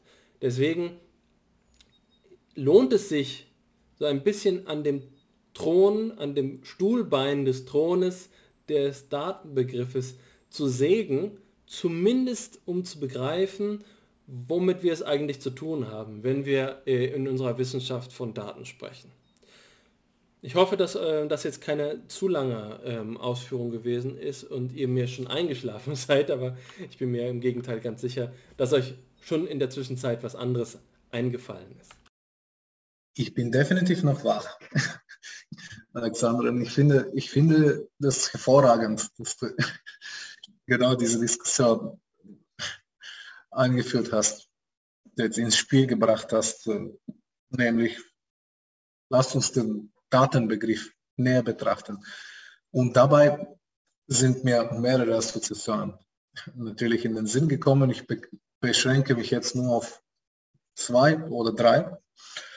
Ähm, als erstes will ich, will ich natürlich sagen, ich bin sehr skeptisch gegenüber Taxonomien der Daten. Also ein vor kurzem anekdotisches Beispiel, das mir widerfahren ist, war nämlich der, der Eingangstest von meiner Schwester, die sich jetzt für Psychologie bewirbt. Und da kam nämlich eine Frage, und das, okay, was sind die, die vier Typen von psychometrischen Daten? Ich hatte keine Ahnung. Also ich wäre nicht äh, für Bachelor in Psychologie, glaube ich, aufgenommen ausgehend von diesem Test. Später habe ich natürlich gelernt, es gibt ja vier Typen von psychometrischen Daten, nämlich B-Data, Behavioral Data, I-Data, Informant Data, S-Data, Self-Report Data und L-Data, Live Data. Okay. Also schade habe ich das nicht gelernt. Aber natürlich, ich will, ich will jetzt dadurch einen Übergang schaffen der uns jetzt von der qualitativen Dimension zu, quali zu quantitativen Dimension von Big Data bringt. Und ich glaube, die Brücke dazu ist ein anderer Begriff, nämlich der Begriff der Evidenz. Okay? Und ich möchte hier äh, auf ein Buch verweisen. Ist ein Buch von Jan Hacking. Vielleicht kennen das viele äh, Viewers von FIPSI und ihr kennt ihn. Natürlich, das Buch heißt The Emergence of Probability. Und es ist eine historische Analyse der, des Wahrscheinlichkeitskonzepts. Und ähm, dort argumentiert er zum Beispiel ja, erstmal anhand von etymologischen und von praktischen Verwendungen des Wortes, ich wusste nicht, zum Beispiel wahrscheinlich war nur ein Attribut einer Meinung. Okay, es gab probable opinion und das, das hat bis zum 16. Jahrhundert sowas bedeutet wie etwas, das man in den alten Weisheitsbüchern finden würde, aber nicht durch unsere absolute Wissenschaft, unsere Doktrine diktiert wird. Okay, und er zeigt sehr geschickt auch in, in seinem Aufsatz, wie das Konzept der Evidenz auch nicht existent war, so wie ich, so wie sie, wie wir es kennen heutzutage, nämlich Evidenz für eine Wissenschaftstheorie. Zum Beispiel Evidenz könnte man verwenden, wenn man in einen Schweinestall geht und man sieht äh, Spuren und dann könnte man fragen, okay, ist das Evidenz, dass das hier, dass das jetzt hier ein Schwein ist? Aber Evidenz für Theorien war etwas ganz Fremdes. Okay, da musste, da musste erstmal das Wahrscheinlichkeitskonzept da sein, was, was wir jetzt kennen. Zum Beispiel auch äh, Leibniz war fasziniert vom Wahrscheinlichkeitskonzept. Er war ja also erstens aus juristischer äh, Sicht wollte durch anhand des Wahrscheinlichkeitskonzepts eine wissenschaftliche, ein wissenschaftliches Jurastudium schaffen. Er wollte so zum Beispiel äh, juristische Sachverhalte lösen, indem man alle Wahrscheinlichkeiten ausrechnet. Okay, das war ziemlich innovativ. Ja, andererseits äh, nicht so breit verbreitete Tatsache, aber ähm, Leibniz ist auch der Vater der Kombinatorik, nämlich seine Idee zur Kombinatorik war eigentlich eine epistemologische oder eine äh, platonische, nämlich äh, er hat gedacht, wenn man eine, alle Ideen kombiniert und alle möglichen Kombinationen von allen möglichen Ideen bildet, dann käme man nämlich zu der ultimativen Wissenschaft. Okay. Dann, dann hätte man sozusagen alle möglichen Sachverhalte isoliert und im Zusammenhang miteinander gebracht. Also nebenbei gesagt. Äh, und deswegen kommen wir jetzt zurück zu diesem, was, was, was du auch so schön beschrieben hast, äh, die fundamentale äh, Relation zwischen Daten und Theorien. Und jetzt gesehen als Evidenz. Okay, also ein, ein Stück, ein Schritt weg von irgendeinem Datenabsolutismus, sondern jetzt Daten. Ich bin der Meinung, Wissenschaftler sehen Daten als Evidenz im modernen Sinne. Evidenz für etwas oder gegebenenfalls gegen etwas. Ähm, aus der Warte okay, haben wir noch eine, haben wir nicht eine sehr schöne Möglichkeit, jetzt Big und Small Data zu differenzieren und wieder natürlich in diesem Kontext, dass das theorieabhängig oder modellabhängig ist.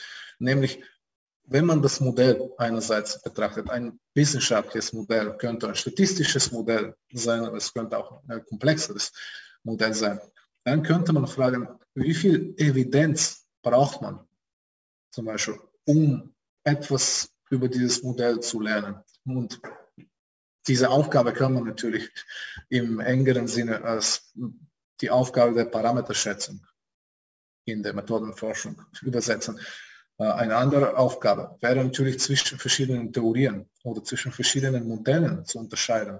Nämlich das, was du auch äh, nebenbei erwähnt hast, der Unterschied. Okay, oft ist ein wissenschaftliches Ziel, Theorien zu vergleichen und irgendwie eine Präferenz zuzuschreiben.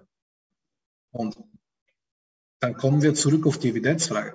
Wie viel Evidenz brauchen wir, um zwischen diesen Theorien zu unterscheiden? Okay? Und dann könnte man natürlich es fast trivial sehen, einfache Modelle brauchen nicht viel Evidenz. Stellen wir uns vor, ein Regressionsmodell, also einfache Regression oder typische T-Tests ich würde nicht denken, dass, dass diese Verfahren Big Data brauchen. Dann denken wir andererseits an irgendein komplexes Modell, vielleicht das ganze Framework, ACT-R. Okay? Das ist eine kognitivistische Framework. Äh, ich will jetzt nicht im Detail darauf eingehen, aber für solche Modelle, die ziemlich äußerst komplex sind, da bräuchte man vielleicht viel mehr Evidenz. Und in dem Fall profitiert man sehr von Big Data. Und ist, gleichzeitig ist der Kritikpunkt auch valide, wenn man versucht, Aussagen, substanzielle Aussagen darauf zu basieren, zu sagen, okay, vielleicht ist Small Data, Small Data endet dort, wo wir Erkenntnis über eine Fragestellung gewinnen. Ja, ähm, Vielen Dank für diese spannenden Inputs. Ich muss vorweg gestehen, dass ich in dieser ganzen Debatte, in der Reflexion auf den Datenbegriff nicht so tief drin bin wie ihr zwei, was mich aber nicht daran hindert, trotzdem Assoziationen zu haben. Ähm, und zwar möchte auf einen Begriff eingehen, den du jetzt ins Feld geführt hast, äh, Stefan, das ist der Begriff der Evidenz. Der Begriff der Evidenz ist ja einer, ähm, den du jetzt für mich auf eine gewisse Weise überraschende Weise in so enge Beziehung mit dem der Wahrscheinlichkeit gebracht hast. Aber ich glaube, ich verstehe, woher das kommt. Ich glaube, du denkst da die Evidenz auch als Bayesianer und also als das, was die Theorien oder eben die Modelle, die du da testest, wahrscheinlicher macht. Ähm, Und so scheint es mir auch bei Ian Hacking teilweise verwendet worden zu sein. Jetzt ist es aber auch so, dass der Begriff der Evidenz eben, und das scheint ja auch eines der Erkenntnisgegenstände von Hacking ähm, zu sein, eine lange Geschichte hat. Auf Teile davon bist du schon eingegangen, aber einen möchte ich doch noch einmal hervorheben, und das ist der, die Begriffsverwendung von Evidenz, so wie sie bei René Descartes äh, vorliegt. Bei Descartes ähm, finden wir ja in seinen kartesianischen Meditationen, das passiert mir immer, seitdem ich Husserl gelesen habe, dass ich das verwechsle. Das Buch von Edmund Husserl heißt Kartesianische Meditationen und das Buch von René Descartes heißt Meditationen auf die erste Philosophie. In diesem Buch ähm, entwickelt er ja das, was wir heute kennen als methodischen Zweifel. Und ähm, eine Art und Weise, wie er dort das System der Wissenschaft fundieren möchte, ist eben zu sagen, er zweifelt so lange alles an, bis, nur noch die Schritte übrig bleiben, die selbst evident sind. Clara et distincta. Ne? Und nur dann, wenn etwas selbst evident ist, wird es ähm, anerkannt als ein äh, zuträglicher Baustein im Gebäude der Wissenschaft. Nur, da, nur das, was nicht bezweifelt werden kann, ist gut genug für das, worum es Descartes geht, nämlich die Fundierung des Wissens schlechthin.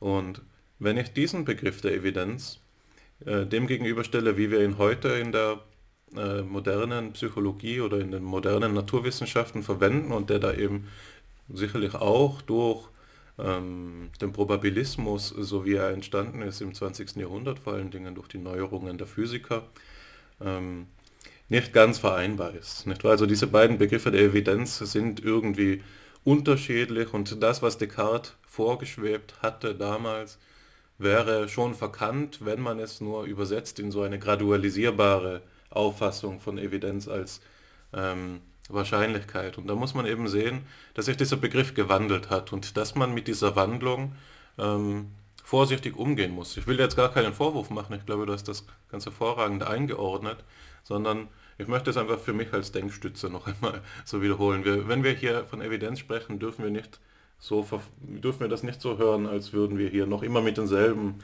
ähm, Worthülsen operieren. Äh, also als würden wir bloß mit derselben Worthülse operieren. Sondern es ist immer ein ganz anderer Zusammenhang. Und ich denke, dass dieser Zusammenhang sich erschließt in seinem modernen Sinn, wenn wir modernere Begriffe der Evidenz auch berücksichtigen. Und ein Kontext, der mir da in den Sinn geschossen ist bei deinen Ausführungen und der eben anschließt an Alexanders hegelianische Charakterisierung der Mathematisierung der Wissenschaften, ist die sogenannte Protokollsatzdebatte.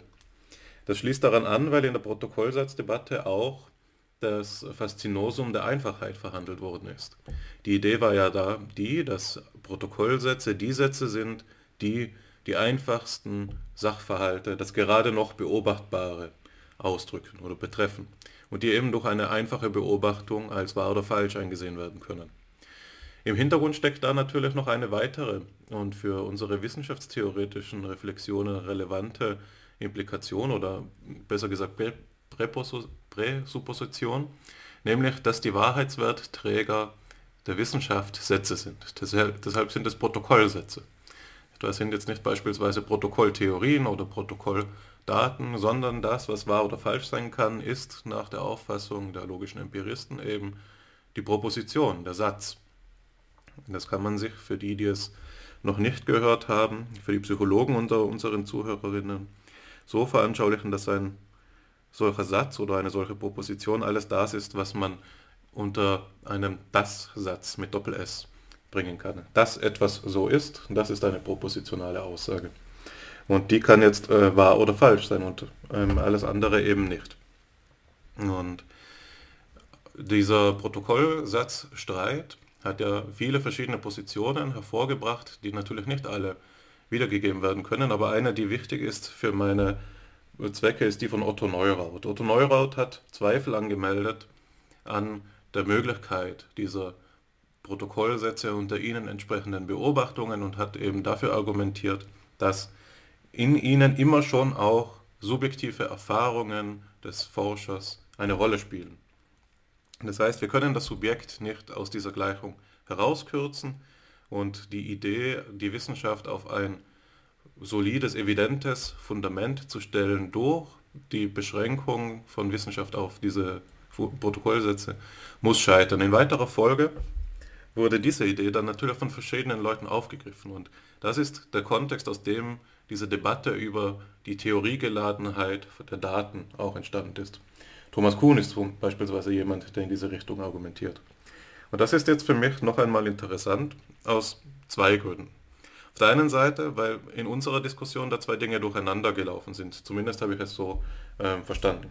Stefan, du hast ja, als du von ähm, als du über den Methodismus gesprochen hast, dich darum bemüht, deine Auffassung so abzugrenzen von der der Theoriegeladenheit der Daten, dass du eigentlich von so etwas gesprochen hast wie einer Modellgeladenheit der Daten und die Theorien erst noch außen vor lassen wolltest. Korrigiere mich, wenn ich dich falsch darstelle. Aber Alexander, du hast das Ganze jetzt ja so dargestellt, ähm, dass die ähm, Daten tatsächlich theoriegeladen sind. Und jetzt müsste man eben die Frage stellen, was ist denn mit dem Vermittlungsglied, Vermittlungsglied der Modelle? Nicht wahr? Also das Bild, das da im Hintergrund zu stehen scheint, ist so etwas wie, dass es eine Hierarchie gibt der Wissenschaft, der Bausteine Wissenschaft, äh, der Wissenschaft. Äh, am allgemeinsten sind die Theorien, am speziellsten sind die Daten und in der Mitte stehen die Modelle. Jetzt kann man sagen, ähm, der Methodismus im engeren Sinne oder der Modellismus wäre der, für den Stefan argumentiert und der Standpunkt der theoretischen Psychologie ist der, für den du argumentierst, Alexander. Und die Frage der Evidenz wäre, glaube ich, die äh, Frage danach, auf welcher Ebene wir eben den Erkenntnisgegenstand der wissenschaftlichen Erklärungen in diesem Sinn ansetzen. Und das führt mich auf den zweiten Punkt. Es ist ja auch so, dass ähm, die Phänomenologie einen Begriff der Evidenz entwickelt hat. Da bist du sicherlich wieder qualifizierter als ich, Alexander, um das Ganze im Detail auszuführen, aber die grundlegende Idee ist die folgende. Evidenz heißt seinem Wortursprung nach ja, dass etwas ähm, zu Lichte kommt, äh, ans Tageslicht tritt, ne? dass etwas gesehen wird. Ähm, bei Martin Heidegger finden sich da ähm, ausführliche Analysen über, diesen, über diese Etymologie und die äh, mögliche philosophische Bedeutung, die man daraus ziehen kann.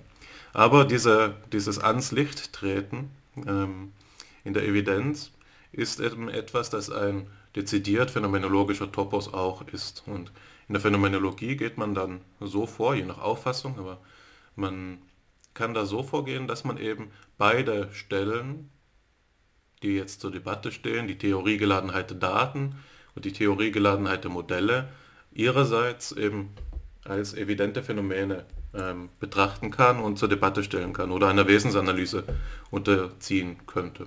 Sodass wir hier eben mit so etwas zu tun, mit so etwas zu tun hätten wir einem differenzierten Evidenzbegriff, der den der Probabilität selbst noch zum Gegenstand haben könnte, insofern als dass das, was wahrscheinlich ist, immer noch wahrscheinlich ist für ein diese Wahrscheinlichkeit erkennendes Subjekt, wenn wir jetzt eben eine ökologische ähm, Auffassung der Phänomenologie vertreten würden. Das heißt, schlussendlich um einen Satz ähm, wieder zu verwenden, der mir jetzt auch wieder von einem Preprint, Alexander, den du mir zugesendet hast, im Geist noch hängt, dass wir, äh, das ist ein Satz von Johannes Volkelt, dass um eine vollständige Beschreibung des Forschungsprozesses, er spricht da von Experimenten, zu leisten zu können, wir notwendigerweise eine Beschreibung des Bewusstseins mitliefern müssen. Und diese Beschreibung des Bewusstseins spielt, wenn man dieser Argumentationslinie folgt, wie ich sie gerade dargelegt habe, eben auch für die Frage nach der, nach der äh, probabilistischen Evidenz eine Rolle und verweist somit zurück als die Phänomenologie, als die Lehre eben vom Bewusstsein. Und das wäre, so meine, meine Ansicht, eine der Verbindungslinien ähm, oder eine der möglichen Ertrage, die unser Gespräch heute so fruchtbar macht. so fruchtbar macht. Verzeihung. So, jetzt ist ähm, dieser Punkt abgeschlossen. Ich möchte noch einen kurzen Nachtrag zu einer früheren Diskussion machen und ich werde mich wirklich kurz halten. Und das ist nur, äh, ich möchte da nur diese Idee noch zur Disposition äh, stellen. Und zwar war ja die Frage die, was ist das Verhältnis von Natursprache und mathematischer Sprache? Darf man überhaupt, wenn man von Mathematik spricht, noch von einer Sprache sprechen oder sind Kunstsprachen ähm, überhaupt noch, also sind Kunstsprachen überhaupt noch Sprachen oder sind sie, wenn wir sie als Sprachen auffassen möchten, nicht immer schon in irgendeiner Weise abhängig von den Natursprachen? Und eine, ich möchte da jetzt zwei, zwei Reflexionen anbringen. Die erste ist die, das frage ich dich, Stefan, ganz dezidiert, was ich mir immer denke, wenn ich dieses Argument höre, ist, äh, und was ich schon mir gedacht habe, als ich Diagnostik gehört habe und da eben auch diese, diese äh, Skepsis gegenüber äh, ja, verbalen Theorien ähm, dargelegt wurde. Ist es denn nicht so, dass wenn zwei Mathematiker am Tisch stehen und sie über eine, äh, sich über eine Formel wundern, sie auch miteinander in der Natursprache kommunizieren und sich das erklären? Also ist es nicht so, dass die Mathematik tatsächlich zurückfällt ab dem Punkt, wo sie nicht mehr klar ist oder ab dem Punkt, wo sie nicht mehr verstanden wird auf die Natursprache? Das ist das eine.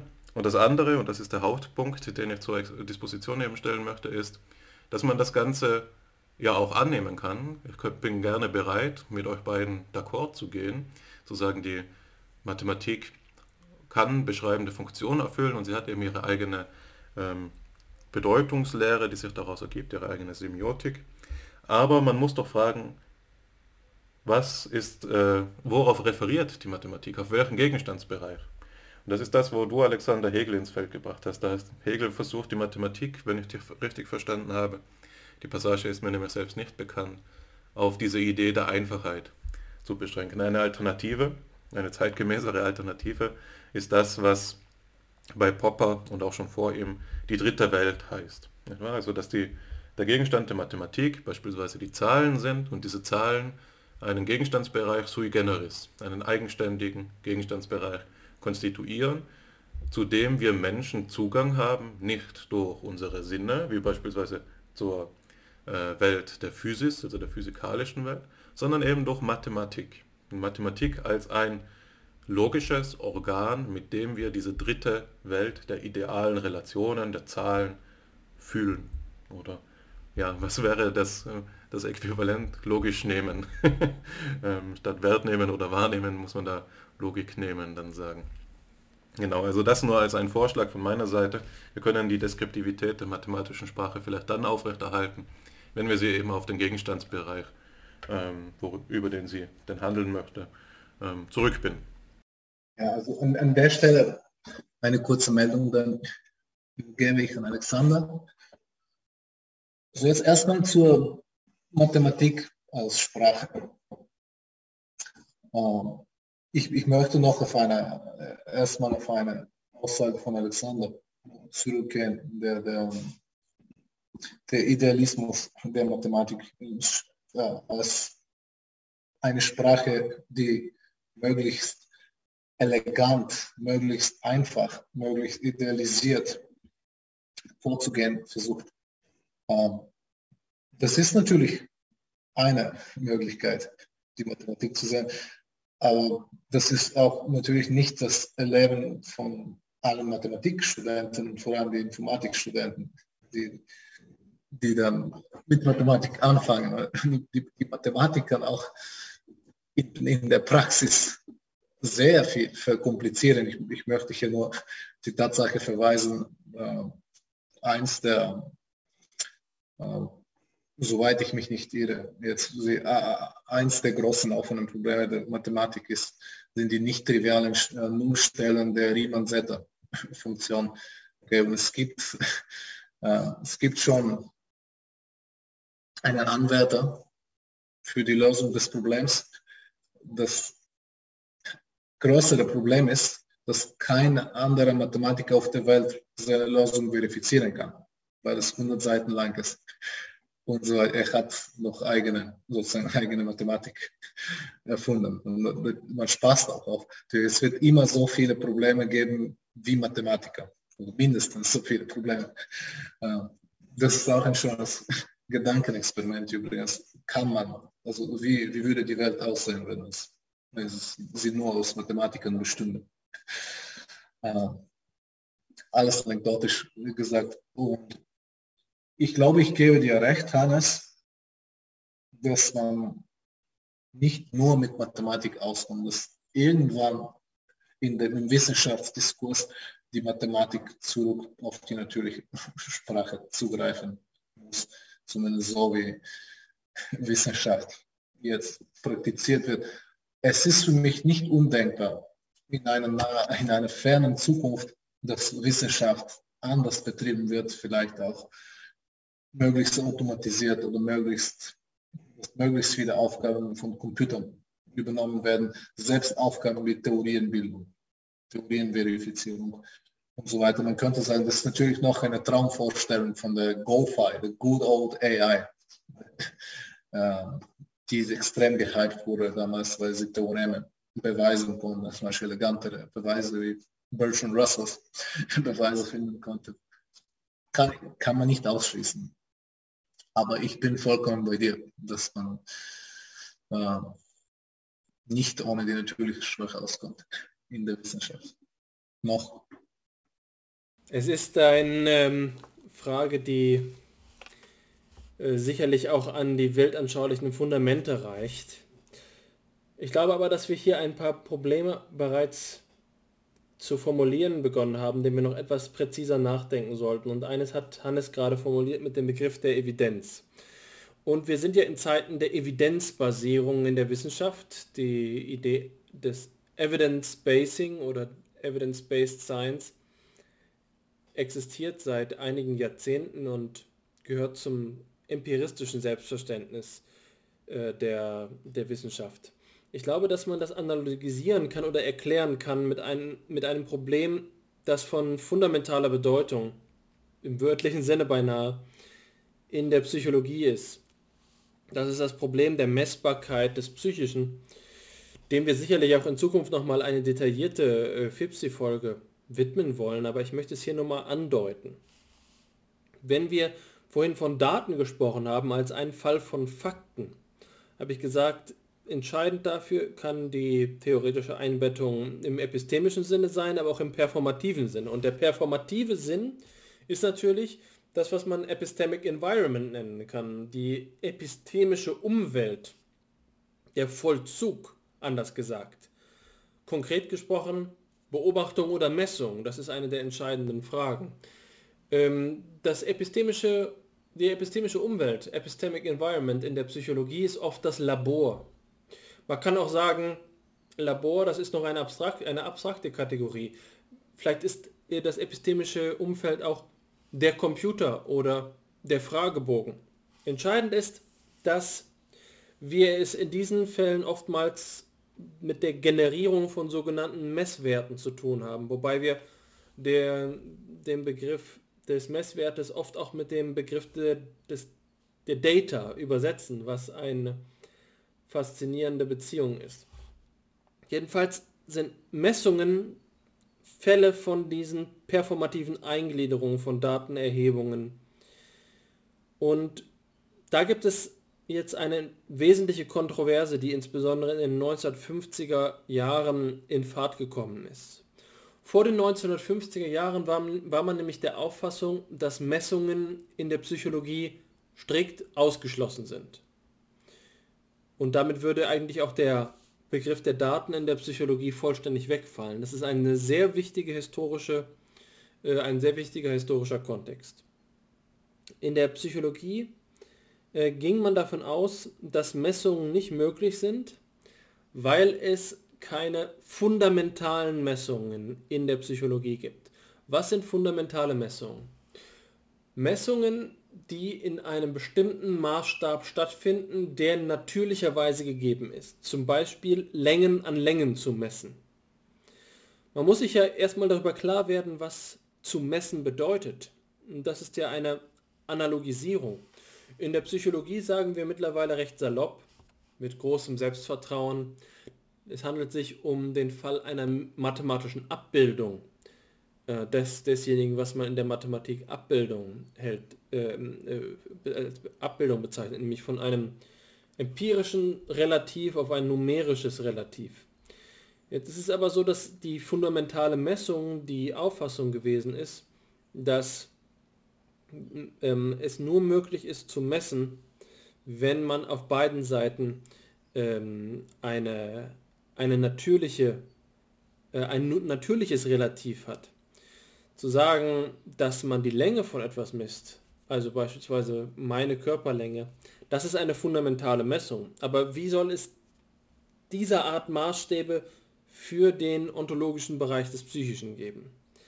Das ist die Schwierigkeit, von der man ähm, ausgegangen ist. Anders gesagt, Messungen in der Psychologie waren immer nur indirekt, insofern als es Intensitätsmessungen waren. Man konnte die Reize messen, aber eine Messung von psychischer Aktivität selbst war nicht gegeben. Man kann das neuronale Korrelat messen, aber man kann nicht das psychische messen. Jetzt ist es aber so, dass es die Idee gegeben hat, und das ist das, was in den 50er Jahren geschieht, zum Beispiel unter der Beteiligung von Amos Tversky in, äh, in einer bahnbrechenden Untersuchung, die ich hier im Rahmen von FIPSI auch schon mal untersucht hat, über den Mathematik, über den Bereich der Mathematik, den man Messtheorie nennt. Also nicht die Theorie des Messens in einer praktischen Hinsicht in der Psychologie, sondern Messtheorie als ein Teilbereich der Mathematik. Und dabei wurde hm, die sogenannte Composite Measurement entwickelt, die Verbundmessung. Und Verbundmessung ist eben der Versuch, die ähm, Messung nicht in dem Sinne durchzuführen, dass man ein Phänomen im Medium eines Maßstabs erhebt, so wie man meine Körperlänge, meine äh, Körperhöhe messen würde, sondern dass man zwei ähm, Manifeste, äh, Variablen feststellt und es so interpretiert, dass man in ihrem äh, Medium, im Medium äh, dieser beiden Messungen, ähm, die psychische Veränderung feststellt. Also, die verbundene Messung setzt keine Verknüpfung voraus zwischen dem, dem Maßstab und dem Gemessenen.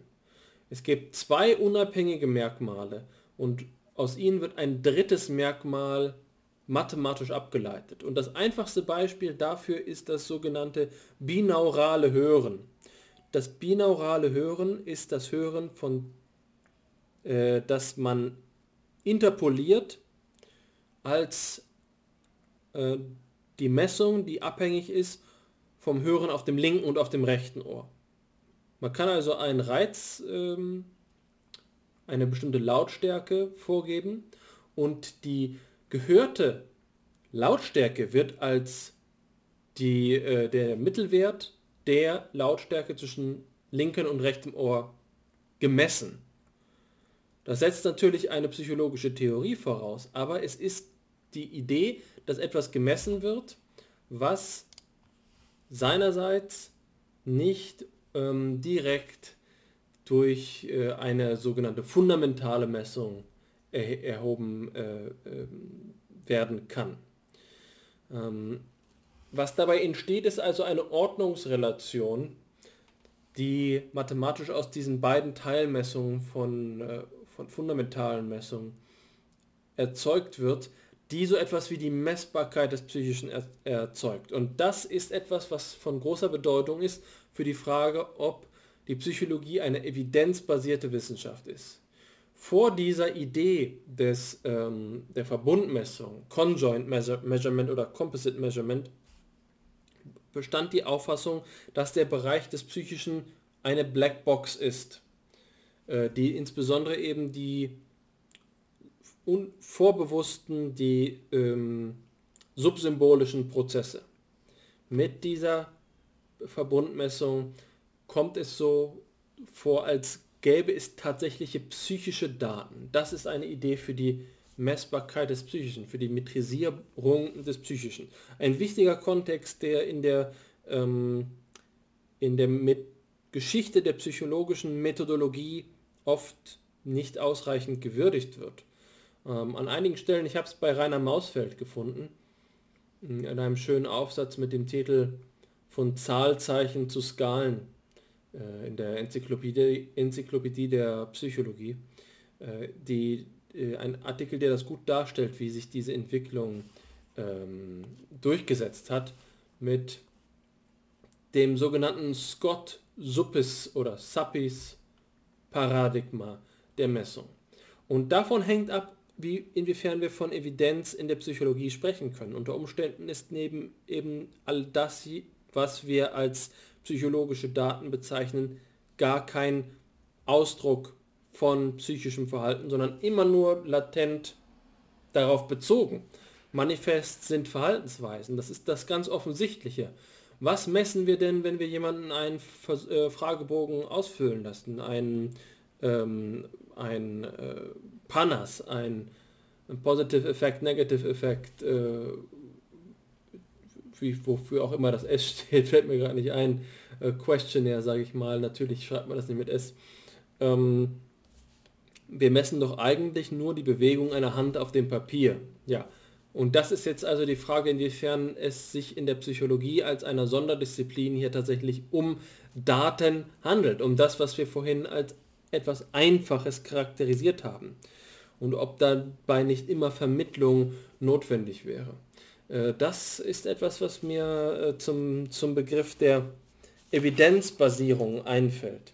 Allerdings möchte ich an dieser Stelle auch ohne dass ich damit äh, für euch vorgeben möchte, dass ihr nicht an diesen Punkt zurückkommen könnt, den Schritt in den Kontext wagen, den, äh, den, den wir angekündigt haben, nämlich diesen schönen Aufsatz zur Frage nach der ähm, Entwicklung der menschlichen fluiden Intelligenz über das Lebensalter. Denn ich glaube, das passt hier eigentlich ganz gut. Und das wäre vielleicht ein guter Anlass für eine Darstellung ähm, durch Stefan äh, diese, äh, für diesen Zusammenhang. Und ich denke jetzt nicht an die inhaltliche Ebene, die sicherlich auch kurios ist und zu der es noch einiges zu sagen gibt, sondern ich denke vor allen Dingen an die methodische Ebene. Denn die Art und Weise, wie du arbeitest, hat Hannes ja eben schon gekennzeichnet. Du bist ein Bayesianer zu einem gewissen Grad äh, deines äh, methodologischen Schaffens, hängt deine Theorie äh, oder besser gesagt deine, deine Formalisierung davon ab, dass du die Idee von ähm, Vorhersagen und, ähm, und Evaluation von Vorhersagen in so ein bestimmtes Muster in, äh, einfügst, das immer mit diesen Begriffen prior und posterior verbunden ist. Äh, und in diesem Zusammenhang ist dein einer deiner wesentlichen äh, Beiträge, den du ja vorhin charakterisiert hast, mit dieser Analogie, äh, wie, wie sie Hannes in, in der einleitenden ähm, äh, in der einleitenden Anekdote äh, beschrieben hat, dass deine Idee darin besteht, mit, äh, mit Daten auf eine bestimmte Art und Weise umzugehen.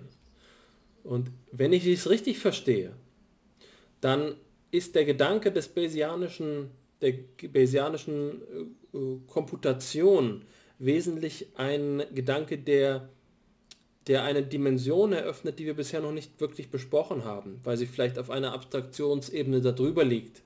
Das ist nämlich diejenige der Stichprobengenerierung oder wie man sagt, des Samplings, der Auswahl und Evaluierung von Samples. Deine Methode, die du dabei entwickelt hast, ist eine sogenannte amortisierende oder amortisierte äh, Inferenz, wobei Inferenz hier so etwas wie mathematische Schlussfolgerung heißt und das Amortisieren kann man ähm, als etwas beschreiben wie eine kontinuierliche Annäherung oder äh, direkt übersetzt ist das Amortisieren ja so etwas wie eine Tilgung. Ähm, dabei geht es um einen approximativen Prozess, eine kontinuierliche Verbesserung. Aber ich glaube, das ähm, kann ich an dieser Stelle erstmal nur andeuten, äh, was es damit auf sich hat. Du hast bereits von neuralen Netzwerken gesprochen oder neuronalen Netzwerken gesprochen im Unterschied zu Markov-Ketten, die mich selbst so ein bisschen ähm, fasziniert haben, weil Markov-Ketten zur Simulation von äh, künstlichen Simulationen von Dialogen verwendet werden. Und die Basisidee von Markov-Ketten ist eben zu sagen, dass alle folgenden Ereignisse auf Grundlage eines, einer empirischen Stichprobe die gleiche Wahrscheinlichkeit zugewiesen wird und man dann ähm, sowas wie einen Random Walk machen kann. Man sagt einfach, äh, in einem Text sind folgen unterschiedliche Wörter aufeinander und jetzt nehmen Sie einfach den Text äh, den, den Satz, den ich gerade gesprochen habe und dann können Sie sagen, wann immer ich das Wort und verwendet habe, folgt darauf irgendein anderes Wort oder meinetwegen auch das Satzende, logisch gesprochen, ähm, dann können Sie sagen, all die möglichen Instanzen von neuen Wörtern, die darauf gefolgt sind, sind jetzt, betrachten wir als Zufallsereignisse. Und dann können wir daraus eine neue Satzfolge generieren. Und die koinzidiert äh, zu gewissen Graden dann mit, ähm, mit natürlicher Sprache. Was, was faszinierend ist, aber der Gedanke ist auch hier eben derjenige, und das ist glaube ich der Punkt, auf den wir dabei zu sprechen kommen müssen, dass die Daten nicht als ein Anspruch auf Realität ähm, interpretiert werden, sondern dass die Daten selbst auch schon in der Form, wie sie erhoben sind, als eine eigene Domäne, als eine Sphäre, die eine Struktur bereithält, ähm, dargestellt werden. Und in, in, ich hatte mir in dem Text, der die Methode beschreibt, äh, eine Passage ähm, hervorgehoben, beziehungsweise ist mir eine, eine Passage in Erinnerung geblieben, in der gesagt wird, dass ein wesentlicher Bestandteil von solchen Modellbildungen darin besteht, äh, in der Annahme besteht, dass wir ein ähm, möglicherweise unendlich komplexen natürlichen Sachverhalt auf eine approximative Funktionen reduzieren können, die Einfachheit beinhaltet. Also es geht um eine Komplexitätsreduktion. Das ist also eine von mir jetzt als Wissenschaftstheoretiker entwickelte Ad-hoc-Beschreibung von dem Prozess, der deine eigene Forschung beinhaltet. Ich kann mir gut vorstellen, dass du damit nicht ganz einverstanden bist, aber ich würde es dir einfach gerne mal so mit der Pistole auf der Brust vorschlagen. Ähm, was hältst du davon? Ist das angemessen? Was bedeutet äh, der Begriff der Komplexitätsreduktion für deine Forschung? Ist es eine passende Beschreibung? Und wenn sie es nicht ist oder wenn sie es ist, was bedeutet das für die Daten? Ähm, was ist in so einem Zusammenhang überhaupt noch äh, die Bedeutung von Daten? Ja, okay, das sind natürlich, die, die Pistole ist sehr gefährlich an der Stelle. Ich muss, ich muss aufpassen mit meiner sprachlichen Unbegabtheit. Äh, aber an der Stelle würde ich also erstmal sagen, ich würde mich nicht als Bayesian bezeichnen, sondern ich würde mich eher als Probabilist bezeichnen. Weil, ähm, äh, also wer daran zweifelt, dass Wahrscheinlichkeitstheorie nicht hinreichend ist, für Wissenschaftsbeschreibungen empfehle ich das schöne vierseitige Paper In Defense of Probability von Cheeseman. Es ist eine sehr schöne Lektüre. Ähm, er zei zeigt auch, wie alle Generalisierungen von Wahrscheinlichkeitstheorie nichts anderes ist als wieder Anwendung von Wahrscheinlichkeitstheorie. Deswegen lege ich jetzt das Primat auf Wahrscheinlichkeit und nicht auf Bayesianische äh, Statistik, was letztlich primär in den Sozialwissenschaften eine Debatte ist, soll man frequentistische oder bayesianische Statistik anwenden. Nein, also man soll probabilistische Methoden anwenden. Und meine Forschung, die ist tatsächlich langweiliger. Sie be beschäftigt sich nicht mit bayesianischer Statistik per se, sondern mit der Bayesianische Fundierung und Anwendung von Simulationen. Und nämlich für mich ist der, der Begriff der Simulation zentral und deswegen, äh, ich hoffe, wir werden das nach ein drittes Mal dazu kommen, dass die Simulationen zu besprechen und die Rolle der Simulationen. Und wie du auch den Begriff der Komplexität in den Raum geworfen hast, ich, ich denke, es gibt ungefähr 100 Definitionen von Komplexität je nachdem, von welchem Hintergrund man ausgeht. Für mich, als auch jemand, der Psychologie studiert hat, mir erscheint, und ich würde auch sogar eher Coney und Westphals Paper angreifen und sagen, also choosing neither explanation nor Prediction Choosing Simulation für Psychologie, weil das, es ist nicht nur zeitgemäß, zum Beispiel, es gibt ein neues Paper, das empfehle ich auch, das heißt Simulation Intelligence, uh, a New Generation of Scientific Methods, wo es ist ein sehr langes Paper, 70 Seiten, von sehr, mit sehr vielen Autoren geschrieben, die auch für Simulationen als Zukunft der Wissenschaft argumentieren. Und tatsächlich sehe ich die Psychologie als eine Wissenschaft, die extrem viel von Simulationen profitieren kann und dass das auch nicht im Gegensatz zu Erklärungen und Vorhersagen, sondern ich denke, dass Simulationen beide, sowohl Erklärung als auch Vorhersage leisten. Es ist, es ist eher Oberbegriff, wenn wir Simulationen mit epistemischem Zweck verwenden. Okay, einerseits. Und wenn man Simulationen als implementierte Modelle sieht, dann ist auch die Aufgabe der Vorhersage trivial. Man lässt einfach die Simulation mit den ausgewählten Parametern laufen. Und so bekommt man Vorhersagen. Das ist tatsächlich, was wir gemacht haben am Anfang der Covid-Pandemie. Ähm, und das passt auch genau zu der, unserer kurzen Diskussion zu, der, zu Datenmengen. Äh, deswegen will ich jetzt dieses Beispiel auch erwähnen, ähm, wo wir auch Simulationen angewandt haben, in, in solchen Fällen, wie zum Beispiel eine neue Pandemie, wo Daten fehlen, wo zum Beispiel nur jeden Tag nur eine Zahl kommt, wie viele Erkrankte jetzt an dem Tag beobachtet wurden und man will diese Daten modellieren, man ist im Bereich der Very Small Data. Und was man da, da machen kann, man kann natürlich in dem Fall menschliche Kreativität nutzen, um aus einem Modell eine unendlich große, zumindest im Prinzip, Menge an Simulationen generieren, also künstliche Daten, mit denen, also mit, mit Hilfe denen man dann trotzdem Erkenntnisse gewinnen kann über die tatsächlichen Daten.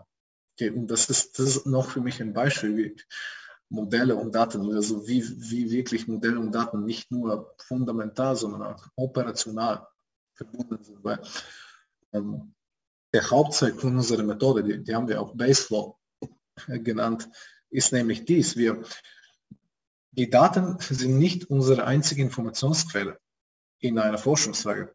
Das Modell und dann weiterhin das implementierte Modell als eine Simulation, die ähm, deren so im Englischen Possible Worlds, weil die Simulation ist nichts anderes als eine, ein erweitertes Gedankenexperiment für Possible Worlds.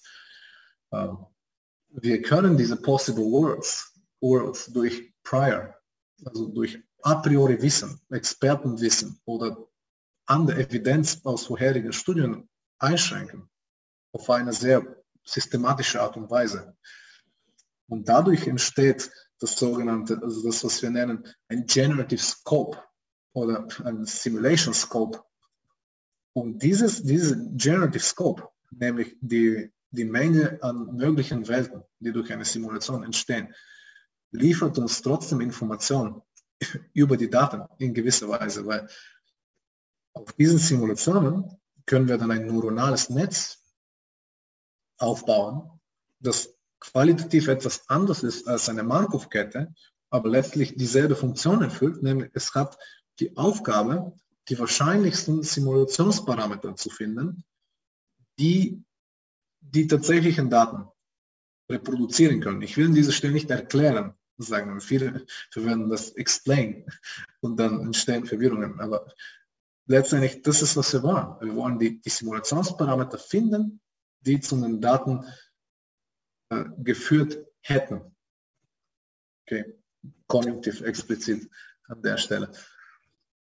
Und das ist, das ist sozusagen eine Proxy, dass das Modellwissen, das Expertenwissen wiederum in die Daten fließt und umgekehrt dann die Daten dazu dienen als Evidenz dafür, wie, wie wir durch die Daten den Bereich der möglichen Hypothesen oder Welten einschränken. Und natürlich ist diese Denkweise ist stark geprägt durch bayesianische durch die Bayesianische Denkweise, die mittlerweile mehr als rein statistische Theorie ist, sondern es ist auch, es wird auch als Kern verwendet von neuronalen Theorien, wie zum Beispiel der Bayesian Brain und der Bayesian Brain Hypothesis, die auch behaupten, okay, Bayesianische Statistik ist nicht nur ein methodisches Konstrukt, sondern es ist tatsächlich die Funktionsweise des Gehirns. Ich glaube, dass ich da direkt, direkt noch weiter dran bleibe. Ähm, ich bin von dem Thema tatsächlich, wie ich ja vorhin schon angedeutet habe, fasziniert. Insofern, als ich selbst immer schon äh, für die Mathematik ein offenes Ohr hatte, mich dann aber auch für eine andere, äh, für einen anderen Pfad entschieden habe, ähm, als ich eben in Erwägung gezogen habe, Mathematik zu studieren. Jedenfalls hast du jetzt gerade von ähm, Modellen gesprochen und während du gesprochen hast, habe ich auch noch mal die Passage gefunden, auf, der ich mich, auf die ich mich eben bezogen habe, äh, aus, aus deinem eigenen Text, in der du diese, ähm, diese Darstellung zusammenfasst, äh, die du gerade auch noch mal gegeben hast. Ich will den nur einmal kurz aussprechen, um, um den Kontext klarzustellen. A hallmark, hallmark idea in deep probabilistic modeling is to represent a complicated target distribution as a nonlinear bijective transformation of some simpler latent distribution, a so-called push forward. Natürlich ähm, ist das jetzt ba äh, basales Vokabular für jemanden, der sich in der Statistik da schon auskennt. Aber ich glaube, durch den Blick, durch den naiven Blick von jemandem, der selbst noch nie mit einem neuronalen Netzwerk ähm, gearbeitet hat, sondern nur ein dickes Lehrbuch über neuronale Netzwerke auf dem Schrau äh, Schrank äh, verstauben lässt, also mich, ist es doch interessant, darüber nachzudenken, was hier auf ganz elementarem Niveau äh, gesagt wird. Wir haben die Target Distribution. Wir behandeln also die Welt als eine Verteilung. Wir gehen davon aus, dass die Welt in Mustern besteht und sich diese Muster homogenerweise in Daten zeigen. Und dann haben wir eine ähm, latente Verteilung. Und zwischen ihnen ist jetzt eine bijektive ähm, Beziehung, äh, die angenommen wird. Und bijektiv äh, ist eben ein Ausdruck der, Mathe der mathematischen Mengentheorie. Bijektive Beziehungen bestehen zwischen Mengen genau dann, wenn jedem Element der einen Menge genau ein Element der anderen Menge äh, entspricht. Ähm, und das bedeutet also nicht, dass sich die Abbildung zwischen den beiden Mengen so verhalten könnte, dass ähm, der aus, aus der einen Menge dem der anderen Menge kein Element äh, entspricht oder zwei Elemente entsprechen können. Das ist der eben der Fall von äh, Injektivität und Surjektivität.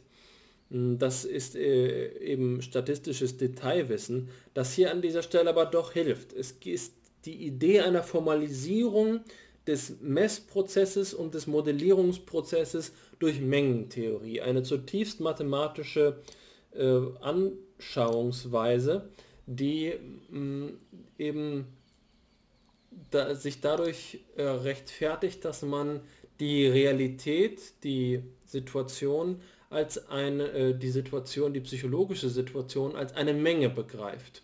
Jetzt haben wir natürlich hier verschiedene Mengen. Wir haben die Menge der Daten und wir haben dann die, ähm, die Abbildung dieser Menge der Daten auf die einfachere Verteilung. Das ist das, was dieser Satz aussagt. Aber dann gibt es eben doch noch die Menge der Daten in Beziehung zu der äh, dem zumindest postulierten Sachverhalt. Und das ist jetzt, glaube ich, die entscheidende epistemologische Schwelle. Es kann, es ist in zwei Alternativen denkbar. Entweder ist der Anspruch der Daten ein realistischer. Dann gibt es diese drei Mengen. Die Welt als Menge, die Daten als Menge und das Modell als Menge. Oder es gibt nur zwei, Daten und Menge, äh, Daten und Modell. Und das ist eine konstruktivistische Alternative. Die, fragt, die stellt die genetische Frage der Daten überhaupt nicht. Die ist beispielsweise so zu verstehen wie postmoderne, ähm, poststrukturalistische Philosophie das formulieren würde, alles ist immer schon Symbol. Es gibt gar keine dritte Menge dahinter. Die Welt, die vermeintliche Realität, die vermeintliche Wirklichkeit ist selbst auch nur ein symbolischer Satz. Also Messungen sind nur Transformationen von symbolischen Beziehungen. Denn wenn jemand im Labor sitzt, dann kann sein gesamtes Verhalten, zum Beispiel wenn man das Diskurs analytisch auflöst, doch auch wieder als eine symbolische Interaktion betrachtet werden. Dann haben wir Messungen als ein Akt, der Daten erzeugt, die ähm, eben ihrerseits ähm, nichts weiter, auf nichts weiter zurückzuführen sind, als wiederum auf symbolische Zusammenhänge. Das ist, glaube ich, ein, ein Schlüsselpunkt. Aber in dem Moment, in dem hier in deinem Text das Wort Bijektion verwendet wird, sehe ich als jemand, der, der zumindest zum gewissen Grad statistische äh, Kenntnis hat und sie vermittelt hat, diese Idee der mengentheoretischen Abbildungen damit verbunden. Und die Frage ist, was wird auf was abgebildet? Als ich in der Grundlagenvorlesung selbst seinerzeit äh, bei, äh, bei der Gelegenheit der Differentialpsychologie das erste Mal davon gehört habe, von diesen beiden Begriffen, empirisches Relativ und numerisches Relativ. Da kam es mir so vor, als sei das ein sehr gelungener äh, Taschenspielertrick. Ja, was soll denn bitte das empirische Relativ sein? Das stellt doch die Wesensfrage nach dem empirischen. Und ich glaube, dass diese ganze Debatte im Wesentlichen die Problematik ausklammert. Und das ist ein zulässiger Schachzug.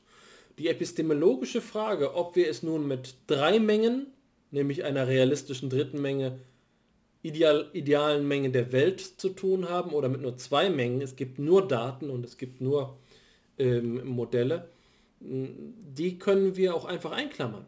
Denn die Operation, die hier entscheidend ist, ist ja die zwischen Daten und Modell. Ja, man kann das Ganze auch einfach so formulieren. Die Frage ist dann eben, woran validieren wir unsere Modellbildung? Und da gibt es zwei wesentliche Alternativen. Und die können wir eben nicht ohne diese Rücksicht auf die, das vormals eingeklammerte ähm, formulieren. Entweder ist es so, dass wir unsere Modellbildung an einem vermeintlichen Gegenstand äh, evaluieren. Dafür brauchen wir dann so einen Begriff wie Gegenstandsangemessenheit. Oder wir entwickeln formale Kriterien. Und solche formalen Kriterien können dann eben so etwas wie Totalität sein. Zu sagen, wir wollen eine wirkliche bijektive Abbildung, was bedeutet, dass diese Relation auf der Seite des Modells vollständig abbilden muss, was auf der Seite der Daten vorliegt. Wenn dort ein Dropout ist, wenn es bestimmte Daten gibt, die nicht gut durch das Modell abgebildet werden können, dann äh, besteht darin ein Mangel. Die Frage ist, wer setzt denn diese Norm? Und eine andere Norm, die dabei immer aus, ausdrücklich äh, erwähnt wird, ist die Sparsamkeit. Zu sagen, wir wollen Modelle bilden, die möglichst wenige Parameter in Anspruch nehmen. Woher kommt diese Sehnsucht nach Sparsamkeit? Nach all dem, was ich bisher rekonstruiert habe, ist das keine Selbstverständlichkeit, vor allen Dingen keine logische. Es ist eine pragmatische. Es ist eine pragmatische Maxime, nachdem wir uns nach den Modellen sehnen, die am effizientesten formalisieren und die möglichst wenige Parameter in Anspruch nehmen. Es ist keine veridikale. Und das ist teilweise eben dadurch gerechtfertigt, dass im Hintergrund dieses Anspruchs ähm, die Einsicht vorherrscht oder besser gesagt die negative Einsicht vorherrscht, dass der, eine skeptische Einsicht vorherrscht, dass es gar kein Veridikalitätskriterium geben kann oder es zumindest fragwürdig ist. Wenn ich sage, das Modell, das du entwickelst, das passt nicht zu meinem Gegenstand, äh, dann ist erforderlich, dass ich in irgendeiner Weise nachzeichnen kann, wie ich auf diesen Gegenstand gekommen bin. Und das kann in der Psychologie eben nach dieser äh, Methodologie immer nur über neue Modelle erfolgen. Wie soll ich denn darüber Auskunft geben, ob das Modell über, beispielsweise in diesem Fall, über den wir jetzt sprechen, die Intelligenz angemessen ist? Dazu muss ich doch Aussagen über die Intelligenz in Anspruch nehmen. Und dies wiederum resultieren aus in der Regel Modellbildung. Deswegen ist die externe Validierung eigentlich immer nur eine Weitergabe der Verantwortung in die Tradition. Mir scheint das immer etwas voreilig zu sein. Man könnte jetzt soweit polemisieren. Äh, und das ist vielleicht nichts weiter als eine Provokation, die beinahe die, sachlich, die Ebene der Sachlichkeit verlässt, aber doch auch äh, vielleicht gleichzeitig anregend ist, zu sagen, dass die Sehnsucht der Psychologinnen und Psychologen nach permanenter Aktualität, also immer nur die letzten fünf bis zehn Jahre der Literatur zu zitieren, gerade eine Flucht davor ist. Eine Flucht zu begreifen, dass der Versuch einer externen Validierung, die eben immer nur die vergangenen Ergebnisse als ein, äh, ein, eine Garantie oder eine Bestätigung für die Gültigkeit der eigenen Modellbildung in Anspruch nimmt, dass die sozusagen die Verantwortung nur äh, durchreicht. An irgendjemanden, der, der, der, damit angefangen hat und seine Überlegungen vielleicht auf ganz abstruse äh, äh, ontologische und epistemische Vorstellungen von dem Wesen der Psyche aufgebaut hat. Das zu rekonstruieren ist oftmals nicht selbst Bestandteil der Psychologie. Und deswegen glaube ich, dass Modellbildung eben nicht nur formal gelingen kann. Die Modelle sind entweder darauf angewiesen, so äußerliche Kriterien in Anspruch zu nehmen wie Ökonom, äh, Ökonomie, möglichst wenige Parameter oder Vollständigkeit, Kohärenz, oder sie äh, formuliert so etwas wie diese abstruse, meines Erachtens eben bloß lückenbüßerische externe Validität, bei denen Referenzen auf vormalige Ergebnisse ähm, auf sich genommen werden, die ihrerseits eben von Traditionen abhängig sind, die dadurch verkannt werden, dass man glaubt, sich nur auf die spätesten, letzten, jüngsten Ausleger dieser Traditionen beziehen zu können. Und um ehrlich zu sein, vermute ich so etwas auch immer dann, wenn ich diesen faszinierenden Begriff Prior höre. Du hast es gerade schon gesagt, Expertenwissen. Aber das Spannende an eurem Modell ist, an dem Modell, was du entwickelt hast, scheint mir zu sein, und da musst du mich jetzt gerne korrigieren, dass ihr versucht damit anders umzugehen. Wenn ich es richtig verstanden habe, dann ist der Versuch ähm, die, von, dem, ähm, von der Modellbildung bei bei euch die generative Modellierung, die darin besteht, dass ähm, der Prior nicht nur auf die, äh, auf die Beschreibung des äh, Datensatzes durch, äh, durch Experten angewiesen ist, sondern dass das algorithmisch entwickelt wird. Aber vielleicht habe ich den Text an der Stelle falsch verstanden. Klär mich bitte auf. Ja, Im Allgemeinen in Base also ich würde es jetzt pauschalisieren, aber Base, Bayesian Inference ist nichts anderes als eine Integration von a priori Wissen und Daten oder in unserer Diskussion Evidenz.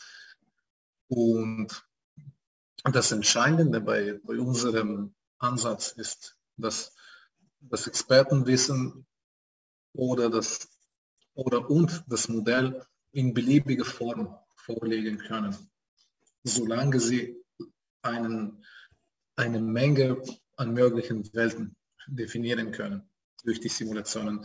Es gibt oft in der Base-Literatur, liest man die, die Kritik, Base-Inferenz ist sehr abhängig von Priors. Uh, subjektiv. Okay, das ist natürlich sehr naiv. Es, wie man also in Computer Science Lingo sagen würde, it's a feature, it's not a bug. Und da, da gibt es auch unterschiedliche Vorschläge, wie man damit umgehen kann. Ähm, der vielleicht schlechteste Ansatz ist sogenannt, die sogenannten improper priors, die zum Beispiel versuchen, äh, sowas wie Bayesche Inferenz auf frequentistische zu reduzieren, indem äh, die Priors möglichst wenig Vorwissen oder kein Vorwissen versuchen einzubringen. Ähm, eine alternative Möglichkeit, die ich viel besser halte, ist die sogenannte Prior Sensitivity Analysis, wo man unterschiedliche Aspekte des a priori Wissens erproben kann und testen kann und in Frage stellen kann und auch noch zusätzlich analysieren kann, inwieweit wirken sich verschiedene Aspekte des a priori Wissens auf die Ergebnisse. Also sowohl quantitativ, wie verändern sich dann die Posteriors, als auch qualitativ, ob sich dann die inhaltlichen oder substanziellen Schlussfolgerungen verändern, wenn man dies oder jenes äh, Wissensaspekt verändert. Ähm, das macht die Sache natürlich nicht objektiv, in dem Sinne, dass auch bei, den, bei diesen Entscheidungen, welche Aspekte des a priori Wissens wir manipulieren, auch wieder subjektive Aspekte kommen, aber das löst zumindest das Problem, dass wenn zwei verschiedene Experten oder Expertengruppen streiten, dann können sie dieses Problem zumindest formal lösen. Ich glaube, an dieser Stelle äh, würde ich mich noch mal kurz einschalten, wenn ich darf.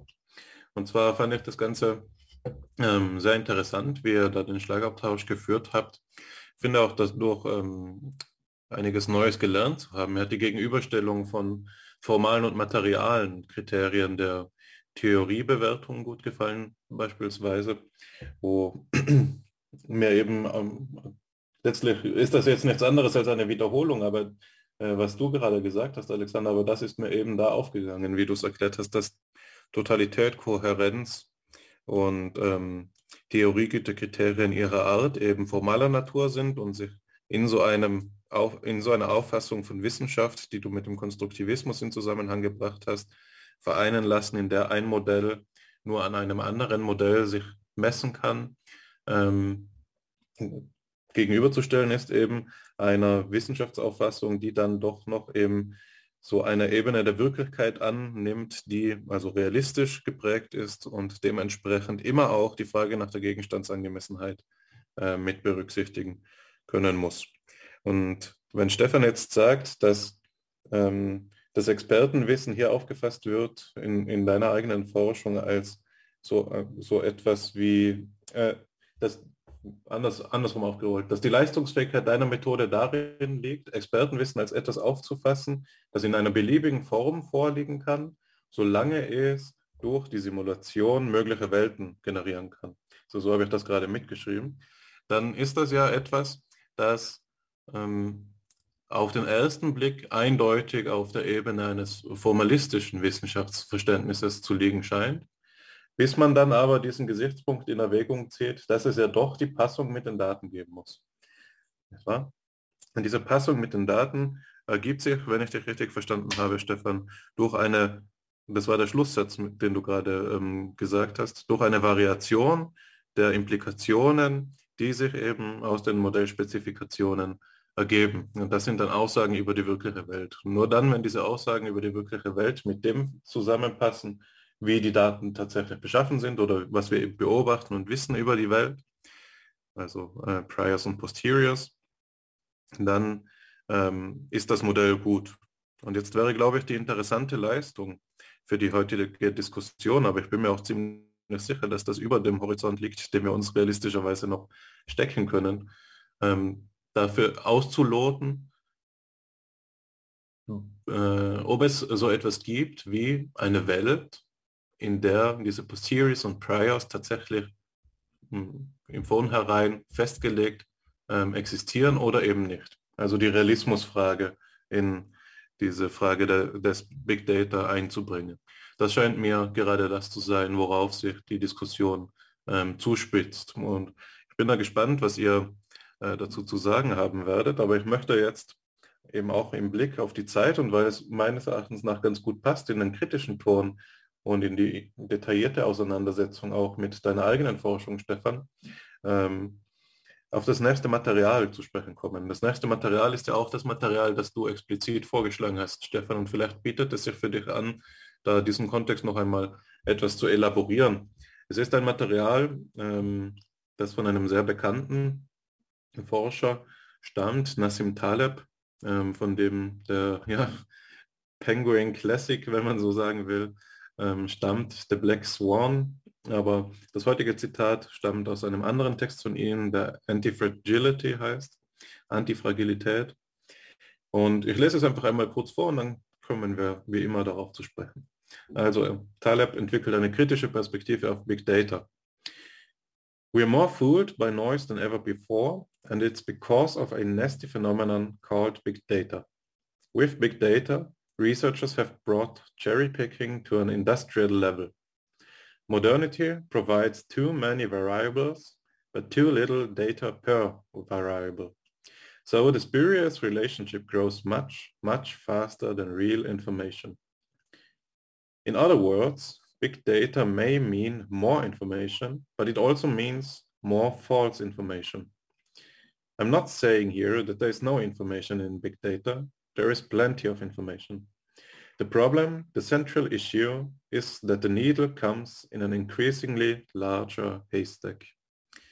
Hier endet das Zitat, das ähm, schon auf diesen Zusammenhang, auf dieses Spannungsfeld von Realismus, Konstruktivismus implizit zu sprechen kommt, wenn es da heißt, es gibt immer einen immer größeren symbolischen Raum, es gibt immer mehr Variablen, aber diese Variablen sind, das scheint mir Nessims, äh, äh, Talebs, wir sind ja nicht auf Purdue, das scheint mir Talebs Kritik zu sein, ähm, diese Variablen sind aber nicht durch genügend Daten die ähm, gehaltvoll sind, ausstaffiert. Das heißt, es sind letztlich das, was man mit Kant ähm, leere Anschauungen nennen könnte oder äh, leere Begriffe nennen könnte.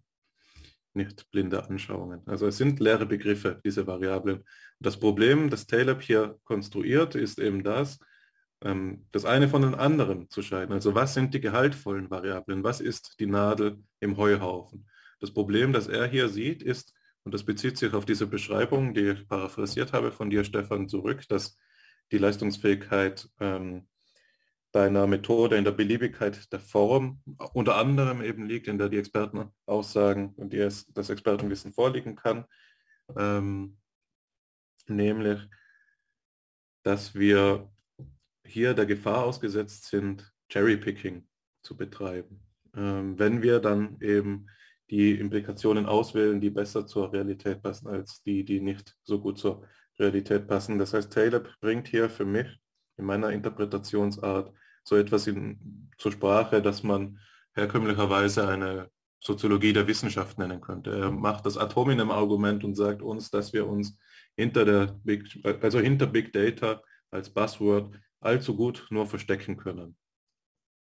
Und dass äh, die wirkliche Aufgabe des guten Statistikers, so würde ich ihn jetzt interpretieren, darin bestehen würde, die äh, Spreu vom Weizen zu trennen. Das heißt, der, den Wissenschaftlern, die die statistischen Methoden anwenden, Interpretationen zur Hand zu geben, wie sie sich davor hüten können, schlechte Wissenschaft zu betreiben. Das heißt schlussendlich, dass es so etwas benötigen würde wie eine Aufklärung über die Fallstricke von Big Data. So wie wir lernen heutzutage im Psychologiestudium, ähm, kein B-Hacking zu betreiben, das File-Draw-Problem zu umgehen und so weiter. So bräuchte es eine eigene ja, Idolenlehre, sagt man in der Philosophie, also eine eigene Lehre der Fallstricke, der möglichen äh, Irrwege ähm, für Big Data. Und Jetzt frage ich mich gerade, wenn ich mich so selbst beim Sprechen höre, Stefan, ob du dabei isianische Ratschläge für uns hättest, wie wir gewisse Probleme umgehen können. Und die eben nicht darauf hinauslaufen, dass wir einfach mit Big Data uns nicht auseinandersetzen, sondern ich denke, das ist ja auch das Spezifikum von FIPSI, dass es schlussendlich um einen Dialog gehen soll oder um einen Diskurs gehen soll, der zwar bei der theoretischen Psychologie beginnt, aber seine Implikationen eben bis in die empirische Forschung auch auf dieser ähm, ja, methodologisch-statistischen Ebene tragen soll. Das heißt, vielleicht sind wir heute noch nicht in der Lage, das zu leisten und vielleicht auch in zwei, drei Jahren noch nicht, aber vielleicht dann doch in zehn oder 15. Und von daher interessiert es mich gleich wie Alexander, was du dazu zu sagen hast und ob du in diese Richtung schon einmal gedacht hast. Ich glaube, dass ähm, die Frage, die du äh, stellst, und vor allen Dingen auch in Bezug auf den Text, den du gerade vorgelesen hast, noch einmal aus einer anderen Perspektive deutlicher wird, ähm, in, in, in ihrer Bedeutung klarer wird. Und das betrifft äh, die Idee, mh, wie, äh, wie es hier im Text ähm, heißt, Big Data may mean more information, but it also means more false information. Das Paradigma, in dem Taleb hier argumentiert, ist eigentlich ein Rückkehr zu dem, was wir anfangs diskutiert haben. Was ist Information? Warum ist das Kriterium für Data hier Information? Und vor allen Dingen, wie ist das Verhältnis zwischen Data und Information? Ich habe seinerzeit, als ich diese Vorlesung, von der ich vorhin erzählt habe, die Begriffe Information und Daten miteinander in Beziehung zu bringen, versucht und dafür eine Quelle verwendet, nämlich die deutsche Industrienorm 44.300, die ähm, tatsächlich versucht, die deutsche Industrienorm versucht für Industrieprodukte äh, die Beziehung zwischen Begriffen, die in industriellen Zusammenhängen von Bedeutung sind, zum Beispiel IT-Produkten, äh, festzustellen. Und dazu kommt es zu einigen interessanten äh, Definitionen, die sicherlich fragwürdig sind, aber die doch eine Handreichung sind. Daten sind laut dieser äh, Industrienorm Gebilde aus Zeichen oder kontinuierliche Funktionen, die aufgrund bekannter oder unterstellter Abmachungen Information darstellen, vorrangig zum Zwecke der Verarbeitung und als deren Ergebnis. Ich will nochmal das Wichtige hieraus vorlesen. Daten sind Gebilde aus Zeichen, die Informationen darstellen. Information wird in der äh, folgenden Norm 44301 ähm, vorgestellt als eine Information ist eine Kenntnis, welche die Ungewissheit über das Eintreten eines bestimmten Ereignisses aus einer Menge von möglichen Ereignissen verringert oder beseitigt. Das ist eigentlich eine ziemlich ähm, präzise Übersetzung der Shannon und Weaver Idee von Information. Es gibt sogar ein Maß für Informationsdichte, das eben daran festgemacht wird, inwiefern nominal skalierte im Daten äh, dazu neigen, zwischen verschiedenen Alternativen ähm, einen Unterschied festzustellen. Zum Beispiel indem eine der Kategorien überrepräsentiert ist. Äh, die, dieses Informationsmaß lässt, äh, lässt sich berechnen und es geht immer um die Idee, dass Ungewissheit vermieden wird. Aber man kann also Daten terminologisch mit Informationen in Beziehung äh, stellen. Daten sind Zeichen nach dieser Industrienormauffassung, die Informationen abbilden, ähm, darstellen. Was ist das hier wieder für eine Darstellung? Wie kann man das in dem mengentheoretischen Gebilde, was wir bisher schon ähm, entwickelt haben, auffassen. Was ist, äh, was ist hier überhaupt gemeint? Ich habe in dieser Definition, die ich gerade vorgelesen habe, ein Wort noch nicht ausreichend hervorgehoben und das ist Abmachung. Und ich glaube, das ist hier die Antwort auf die Frage. Hm, worum es geht in der Verhandlung von Bayesianischen Priors kann nicht nur die Frage sein, wie ähm, lassen sich die Daten innerhalb der, des Datensatzes erklären, sondern wie kommt es überhaupt zur Konsistenz dieser Daten. Ich erinnere mich an einen sehr einfachen statistischen Zusammenhang. Das ist, wenn wir eine U-förmige Verteilung beobachten, dann können wir davon ausgehen, dass mindestens zwei ähm, lineare Zusammenhänge, äh, zwei lineare Funktionen erforderlich sind, um diesen U-förmigen Zusammenhang ähm, formal in einer Funktion darzustellen. Das heißt, sobald in der Psychologie eine Beobachtung erfolgt, in der dann die Dat das Datenmuster eine U-förmige Funktion annimmt, können wir davon ausgehen, dass die Suche nach Determinanten, nach linearen Determinanten noch weitergehen muss. Das ist vielleicht sehr primitiv und statistisch auch aus bestimmten Perspektiven nicht immer haltbar, aber das ist doch eine bestimmte Form der Abmachung der, des interpretativen Musters, wie wir unsere, unser Kalkül anwenden können auf das, was uns hier gegeben ist. Es ist eine mögliche Art und Weise, aus den Raw Data Muster auszu, äh, auszulösen. Ein, anderes, ein anderer Zusammenhang, den ich dafür, ähm, auf den ich mich dafür berufen möchte, ist das äh, Fechner-Weber-Gesetz oder Weber-Fechner-Gesetz. Das stellt ja die Beziehung, die ich vorhin schon implizit angedeutet habe, als ich über die verschiedenen schweren Gewichte gesprochen habe, ähm, zwischen Reizstärke und äh, Reizempfindung, Reizempfindungsintensität ähm, dar. Und jetzt stellt es sich heraus, dass dieser lineare Zusammenhang zwischen dem Logarithmus der Reizintensitätswahrnehmung und der Reizstärke nur in einem bestimmten Bereich vorliegt.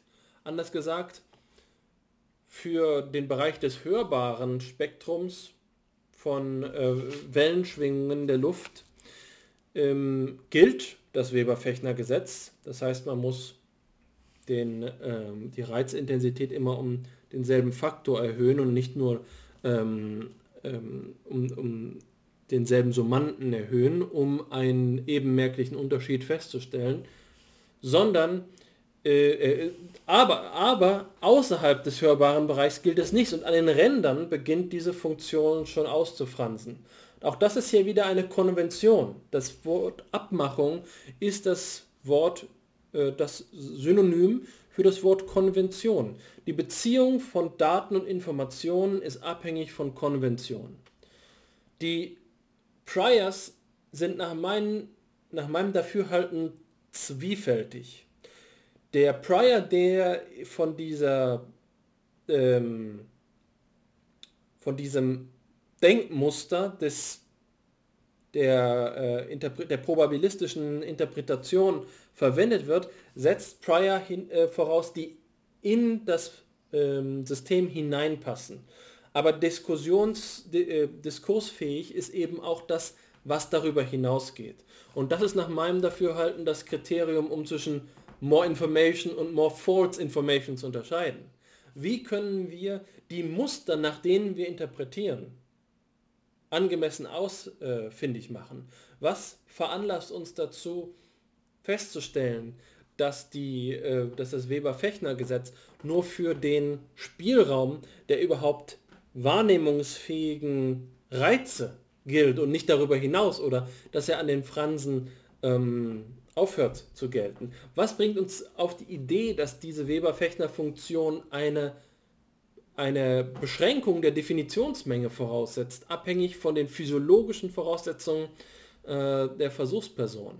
Das ist eben etwas, bei dem ich der Auffassung bin, dass es eben diese Standard-Prior gibt, die innerhalb des mathematischen Rahmens Vorhersagen machen, aber es braucht auch immer noch einen Prior, der die äh, der den Maßstab selbst mit thematisiert, der das Medium, in dem wir überhaupt von Daten sprechen können, artikuliert. Und das ist etwas, was man unter Umständen nicht formalisieren kann. Ich ahne, zumindest, ich will das nicht behaupten, aber ich vermute, dass das die Grenzen der Formalisierbarkeit sind. Und nur dann, wenn es uns gelingt, über diese Art von prästatistischem, vorformalen, präformalen Diskurs äh, zu sprechen ähm, und in ihm den formalen Diskurs zu verorten oder auf seiner Grundlage den, den formalen Diskurs zu verorten, können wir auch die Methoden richtig anwenden. Es gibt keine Garantie, dass Big Data oder ein bestimmtes Datenanalyseverfahren äh, dazu führt, dass die Einsichten gültig sind. Es ist immer ein jenseits der Formalität liegender Diskurs erforderlich, nachdem wir überhaupt diese Konventionen, die zwischen äh, Daten und Informationen vermitteln. Wir haben auch über Fakten gesprochen, die die richtige Koordinierung vornehmen, ob es sich um eine fundamentale Messung oder um eine Verbundmessung handelt. All diese Dinge müssen koordiniert werden. Und das ist ein Diskurs, den ich gerne Methodologie nennen möchte. Den kann man auch Epistemologie nennen und es gibt sicherlich noch andere Namen wie theoretische Psychologie dafür. Ich glaube aber, dass ähm, die, diese Kritik an Big Data äh, dass der Schluss der aus diesem Zitat zu ziehen ist, äh, der, der, das, das hier jetzt angeführt worden ist, darin besteht, dass man gewisserweise, um in, in dieser Bayesianischen Ter Terminologie zu sprechen, man zwei Arten von Priors hat. Theoretische Prior, die ähm, formalisierbar sind und theoretische Prior, der, die, die die Randbedingungen der Formalisierung selbst in Frage stellen. Ich denke mal, das ist etwas, das nur resultieren kann, weil ich selbst in Bayesianischer Formalisierung nicht genügend Kenntnisse habe. Jetzt bin ich aber hochgespannt, was Stefan zu dieser Idee zu sagen hat. Ja, danke, Alexander. Ich fange umgekehrt an. Also ich nehme jetzt das Letzte, was du gesagt hast. Ich hoffe, du hast nicht recht. Ich arbeite aktuell auch an einem Papier, in dem ich versuche, eine Methode zu elizitieren, die es eigentlich erlaubt, genau diese Unterscheidung zwischen impliziten und expliziten Kontextvariablen, so, ne, so nenne ich das, also ich unterscheide zwischen Parametern, modelleigenen Variablen und Kontextvariablen. Und dann ist, ist meine Hoffnung, dass eigentlich alles formalisierbar ist und es ist eigentlich nur eine, eine Frage der subjektiven Wahl oder der, der subjektiven Gewicht, Gewichtung oder wenn man will von Decision Theory. Ja. Entscheidungstheorie, welche, was wir als Kontext und was wir als jetzt Parameter betrachten. Es ist, äh, ich, kann, ich kann einfache Beispiele finden, wo, man, wo diese Unterscheidung wird. Natürlich jetzt noch einen Schritt zurück zu der Kritik an Big Data. Ich bin, ich muss zugeben, ich bin völlig bei Taleb. Äh, nur ich sehe das nicht so gravierend wie er. Ich sehe, also sein, er baut seine Argumentation äh, auf die einfache mathematische Tatsache, dass die Anzahl an Pseudobefunden, okay, zum Beispiel Pseudokorrelation, Spurious Correlation, nicht linear mit der Anzahl der erhobenen Variablen steigt. Okay? Das heißt, man kann Big Data in zwei, also mindestens zwei Dimensionen sehen. Okay? Also einerseits die Anzahl an Variablen, die wir erheben, andererseits die Anzahl an äh, Exemplaren oder Anzahl, also typischerweise Anzahl von Probanden in der Psychologie. Aber das, was wir häufig als N bezeichnen, als Stichprobengröße betrachten. Und das Verhältnis zwischen den beiden das lernt man ja auch. Zumindest, oder man erwähnt das nebenbei irgendwo in einer Statistikvorlesung, dass man, also je mehr Variablen man hat, desto mehr N, desto mehr Exemplare man braucht, um Overfitting zu vermeiden. Ähm, dieses Dogma ist natürlich völlig absurd äh, heutzutage, wir sehen, dass, äh, dass das Verhältnis nicht linear ist zwischen Daten, zwischen n und Variablen.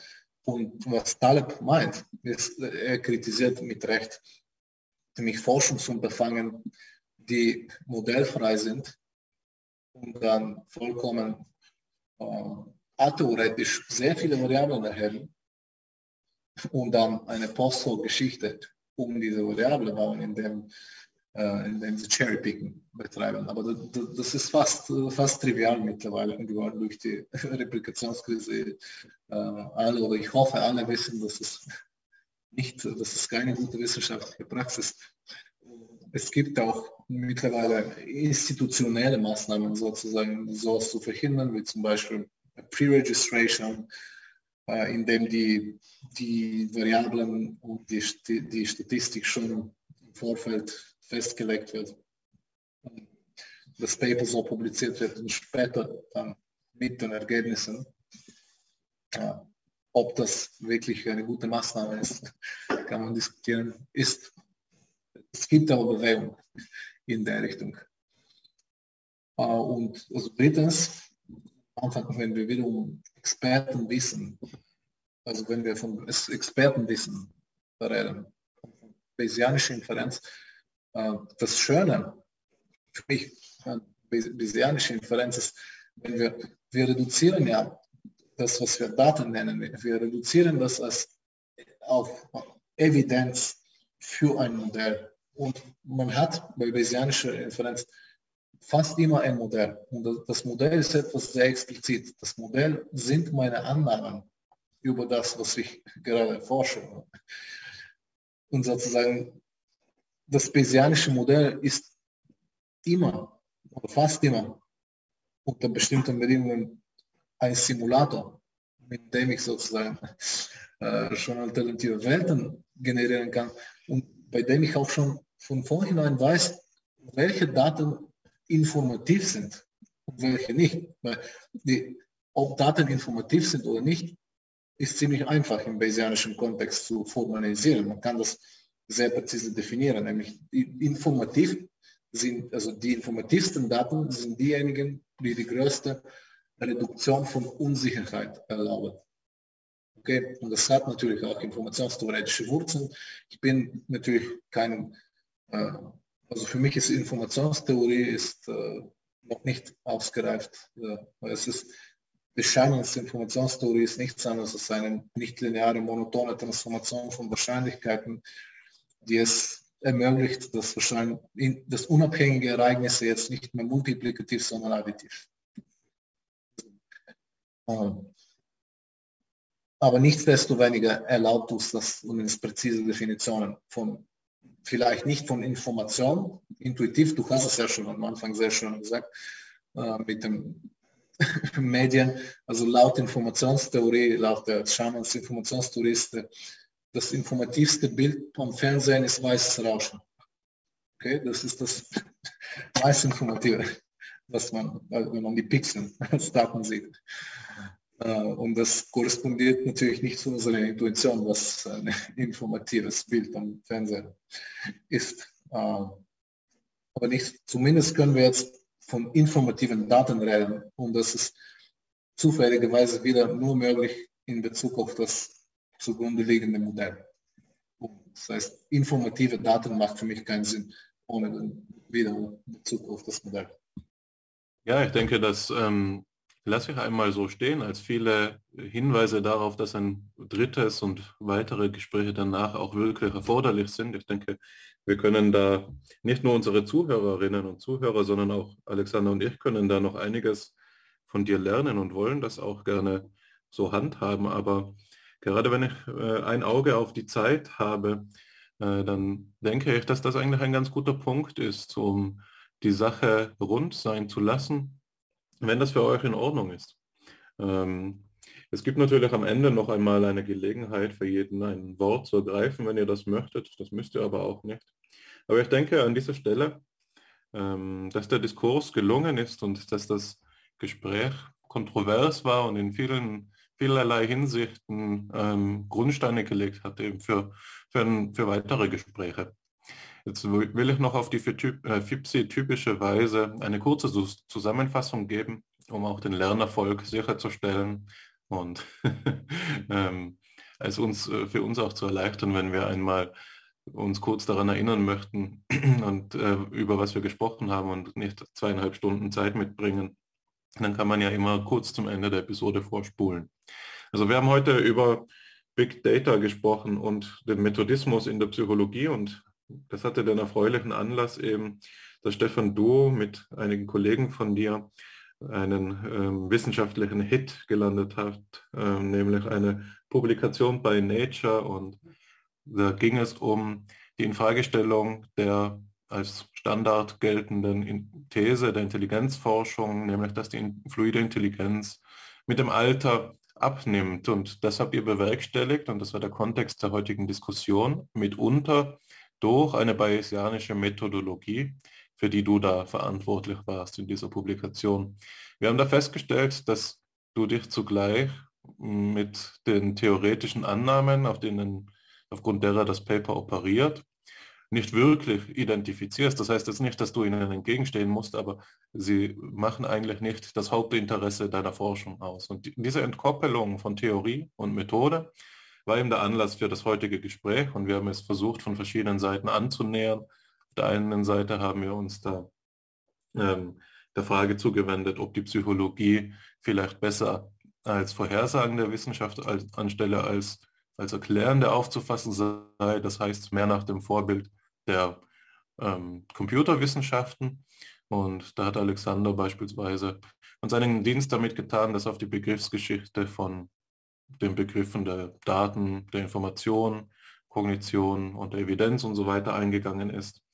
Ähm, und wir sind dann auch weitergegangen, jetzt zum Ende hin deine Forschung noch einmal äh, mehr im Detail zu beleuchten und zu versuchen zu verstehen, was äh, die wirklichen Hintergründe sind, auch auf einem methodologischen Niveau. Ähm, ich denke, das ist der Teil der Diskussion, an dem wir das nächste Mal vielleicht noch einmal anschließen müssen. Es ähm, würde noch einmal eben einfach mehr Zeit erfordern, um das auch in seiner ganzen Komplexität zu begreifen.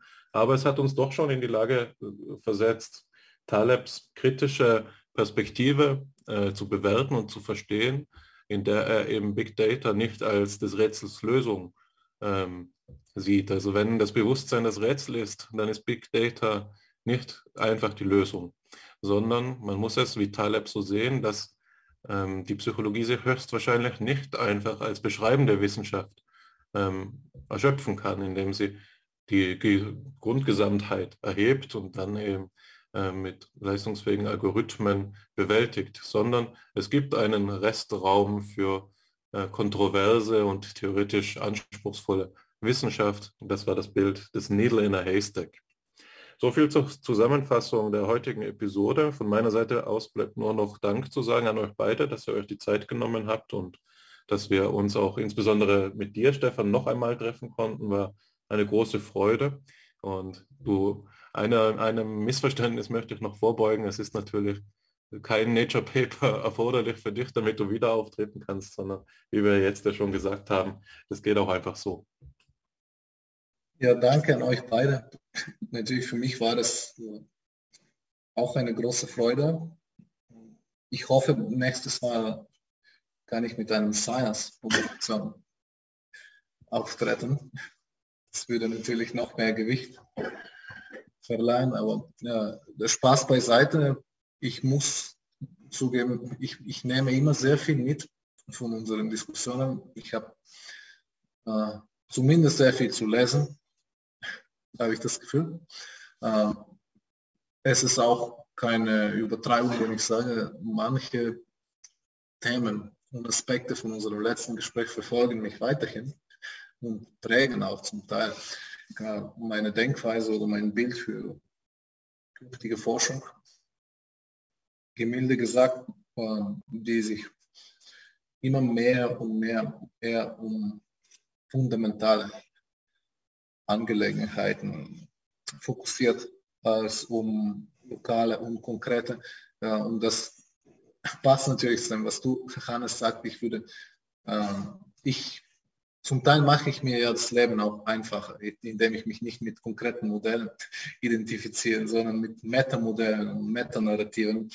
Äh, das hat natürlich auch den Nachteil, äh, wie, ich, wie ich das auch erlebt habe mit unserem Paper, das hat großes Aufsehen in den Medien äh, erzeugt.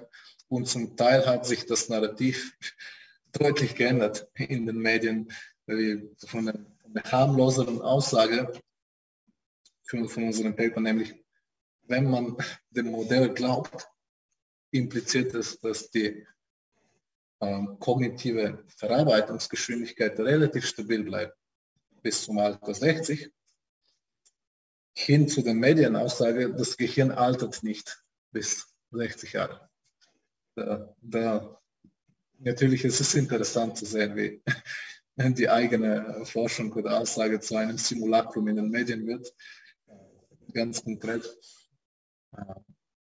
Aber das ist vielleicht auch, es hat eine schöne Symmetrie gegeben der, der Abstraktionsebene unseres Papers und auch allein die intrinsischen Abstraktionen mit allen Simulationen und Modellen drin.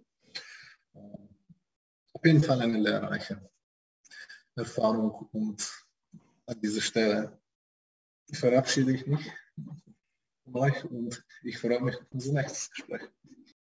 Darauf freue ich mich auch. Ich möchte die äh, Sitzung mit einer Wertschätzung abschließen, denn Es ist für mich äh, so, dass ich es ganz hervorragend finde, dass du trotz deiner hohen statistischen ähm, und methodischen Expertise ein offenes Ohr für uns bewahrst und sogar Wertschätzung für unsere äh, weitläufigen und ausschweifigen Kommentare ähm, hast. Das ist nicht selbstverständlich und das Problem des Methodismus, was jetzt hier auf unserer Überschrift steht, da bist du ein, ähm, nach meinem Dafürhalten, ein hervorragendes Gegenbeispiel. Du bist kein Methodist, sondern jemand, der sich nicht von der Methode vereinnahmen lässt, sondern die Methode zu seinem Besten gebraucht. Und nach all meiner bisherigen Beobachtungen in der Psychologie ist das gerade das Zeichen von einem guten ähm, Methodiker, dass er oder dass sie dazu in der Lage ist, jenseits der Methode zu stehen, die Nützlichkeit der Methode zu erkennen, den richtigen Platz, die Schwächen und Stärken der Methode ähm, anzuerkennen und dann eben an den Grenzen des methodisch Fassbaren nach weiteren Perspektiven zu suchen, um mit den Problemen umzugehen. Und das ist eben auch die große Schönheit des äh, Aufsatzes, den ihr da produziert habt, aus meiner Perspektive, der eben daran besteht, und das sage ich mit einer schelmischen Freude, dass all diejenigen, die mit deutlich kleineren Stichproben, und das soll ja keine Elogie auf Big Data sein, das haben wir ja klar gemacht, aber ähm, zu anderen Ergebnissen gekommen sind, dass die jetzt in Frage gestellt sind. Denn unter Umständen ist es eben doch so, dass es nicht so einfach ist mit den Methoden. Und ähm, insofern freue ich mich schelmisch darüber, dass die mh, hm, Intelligenzforschung durch eure Ergebnisse vor eine Herausforderung gestellt ist. Eine Herausforderung, der man sich nicht nur innermethodisch widmen kann, sondern die den theoretischen und methodologischen, den wissenschaftstheoretischen Diskurs mit auf den Plan ruft. Das ist dann der richtige Ort für unsere Arbeitsgemeinschaft Philosophie und Psychologie und ich freue mich darauf, diesen Dialog auch weiterhin mit euch beiden konstruktiv fortzusetzen. In diesem Sinne möchte ich mich ganz herzlich bedanken bei euch beiden bei unseren Zuhörerinnen und Zuhörern und sage bis zum nächsten Mal. Machen Sie es gut.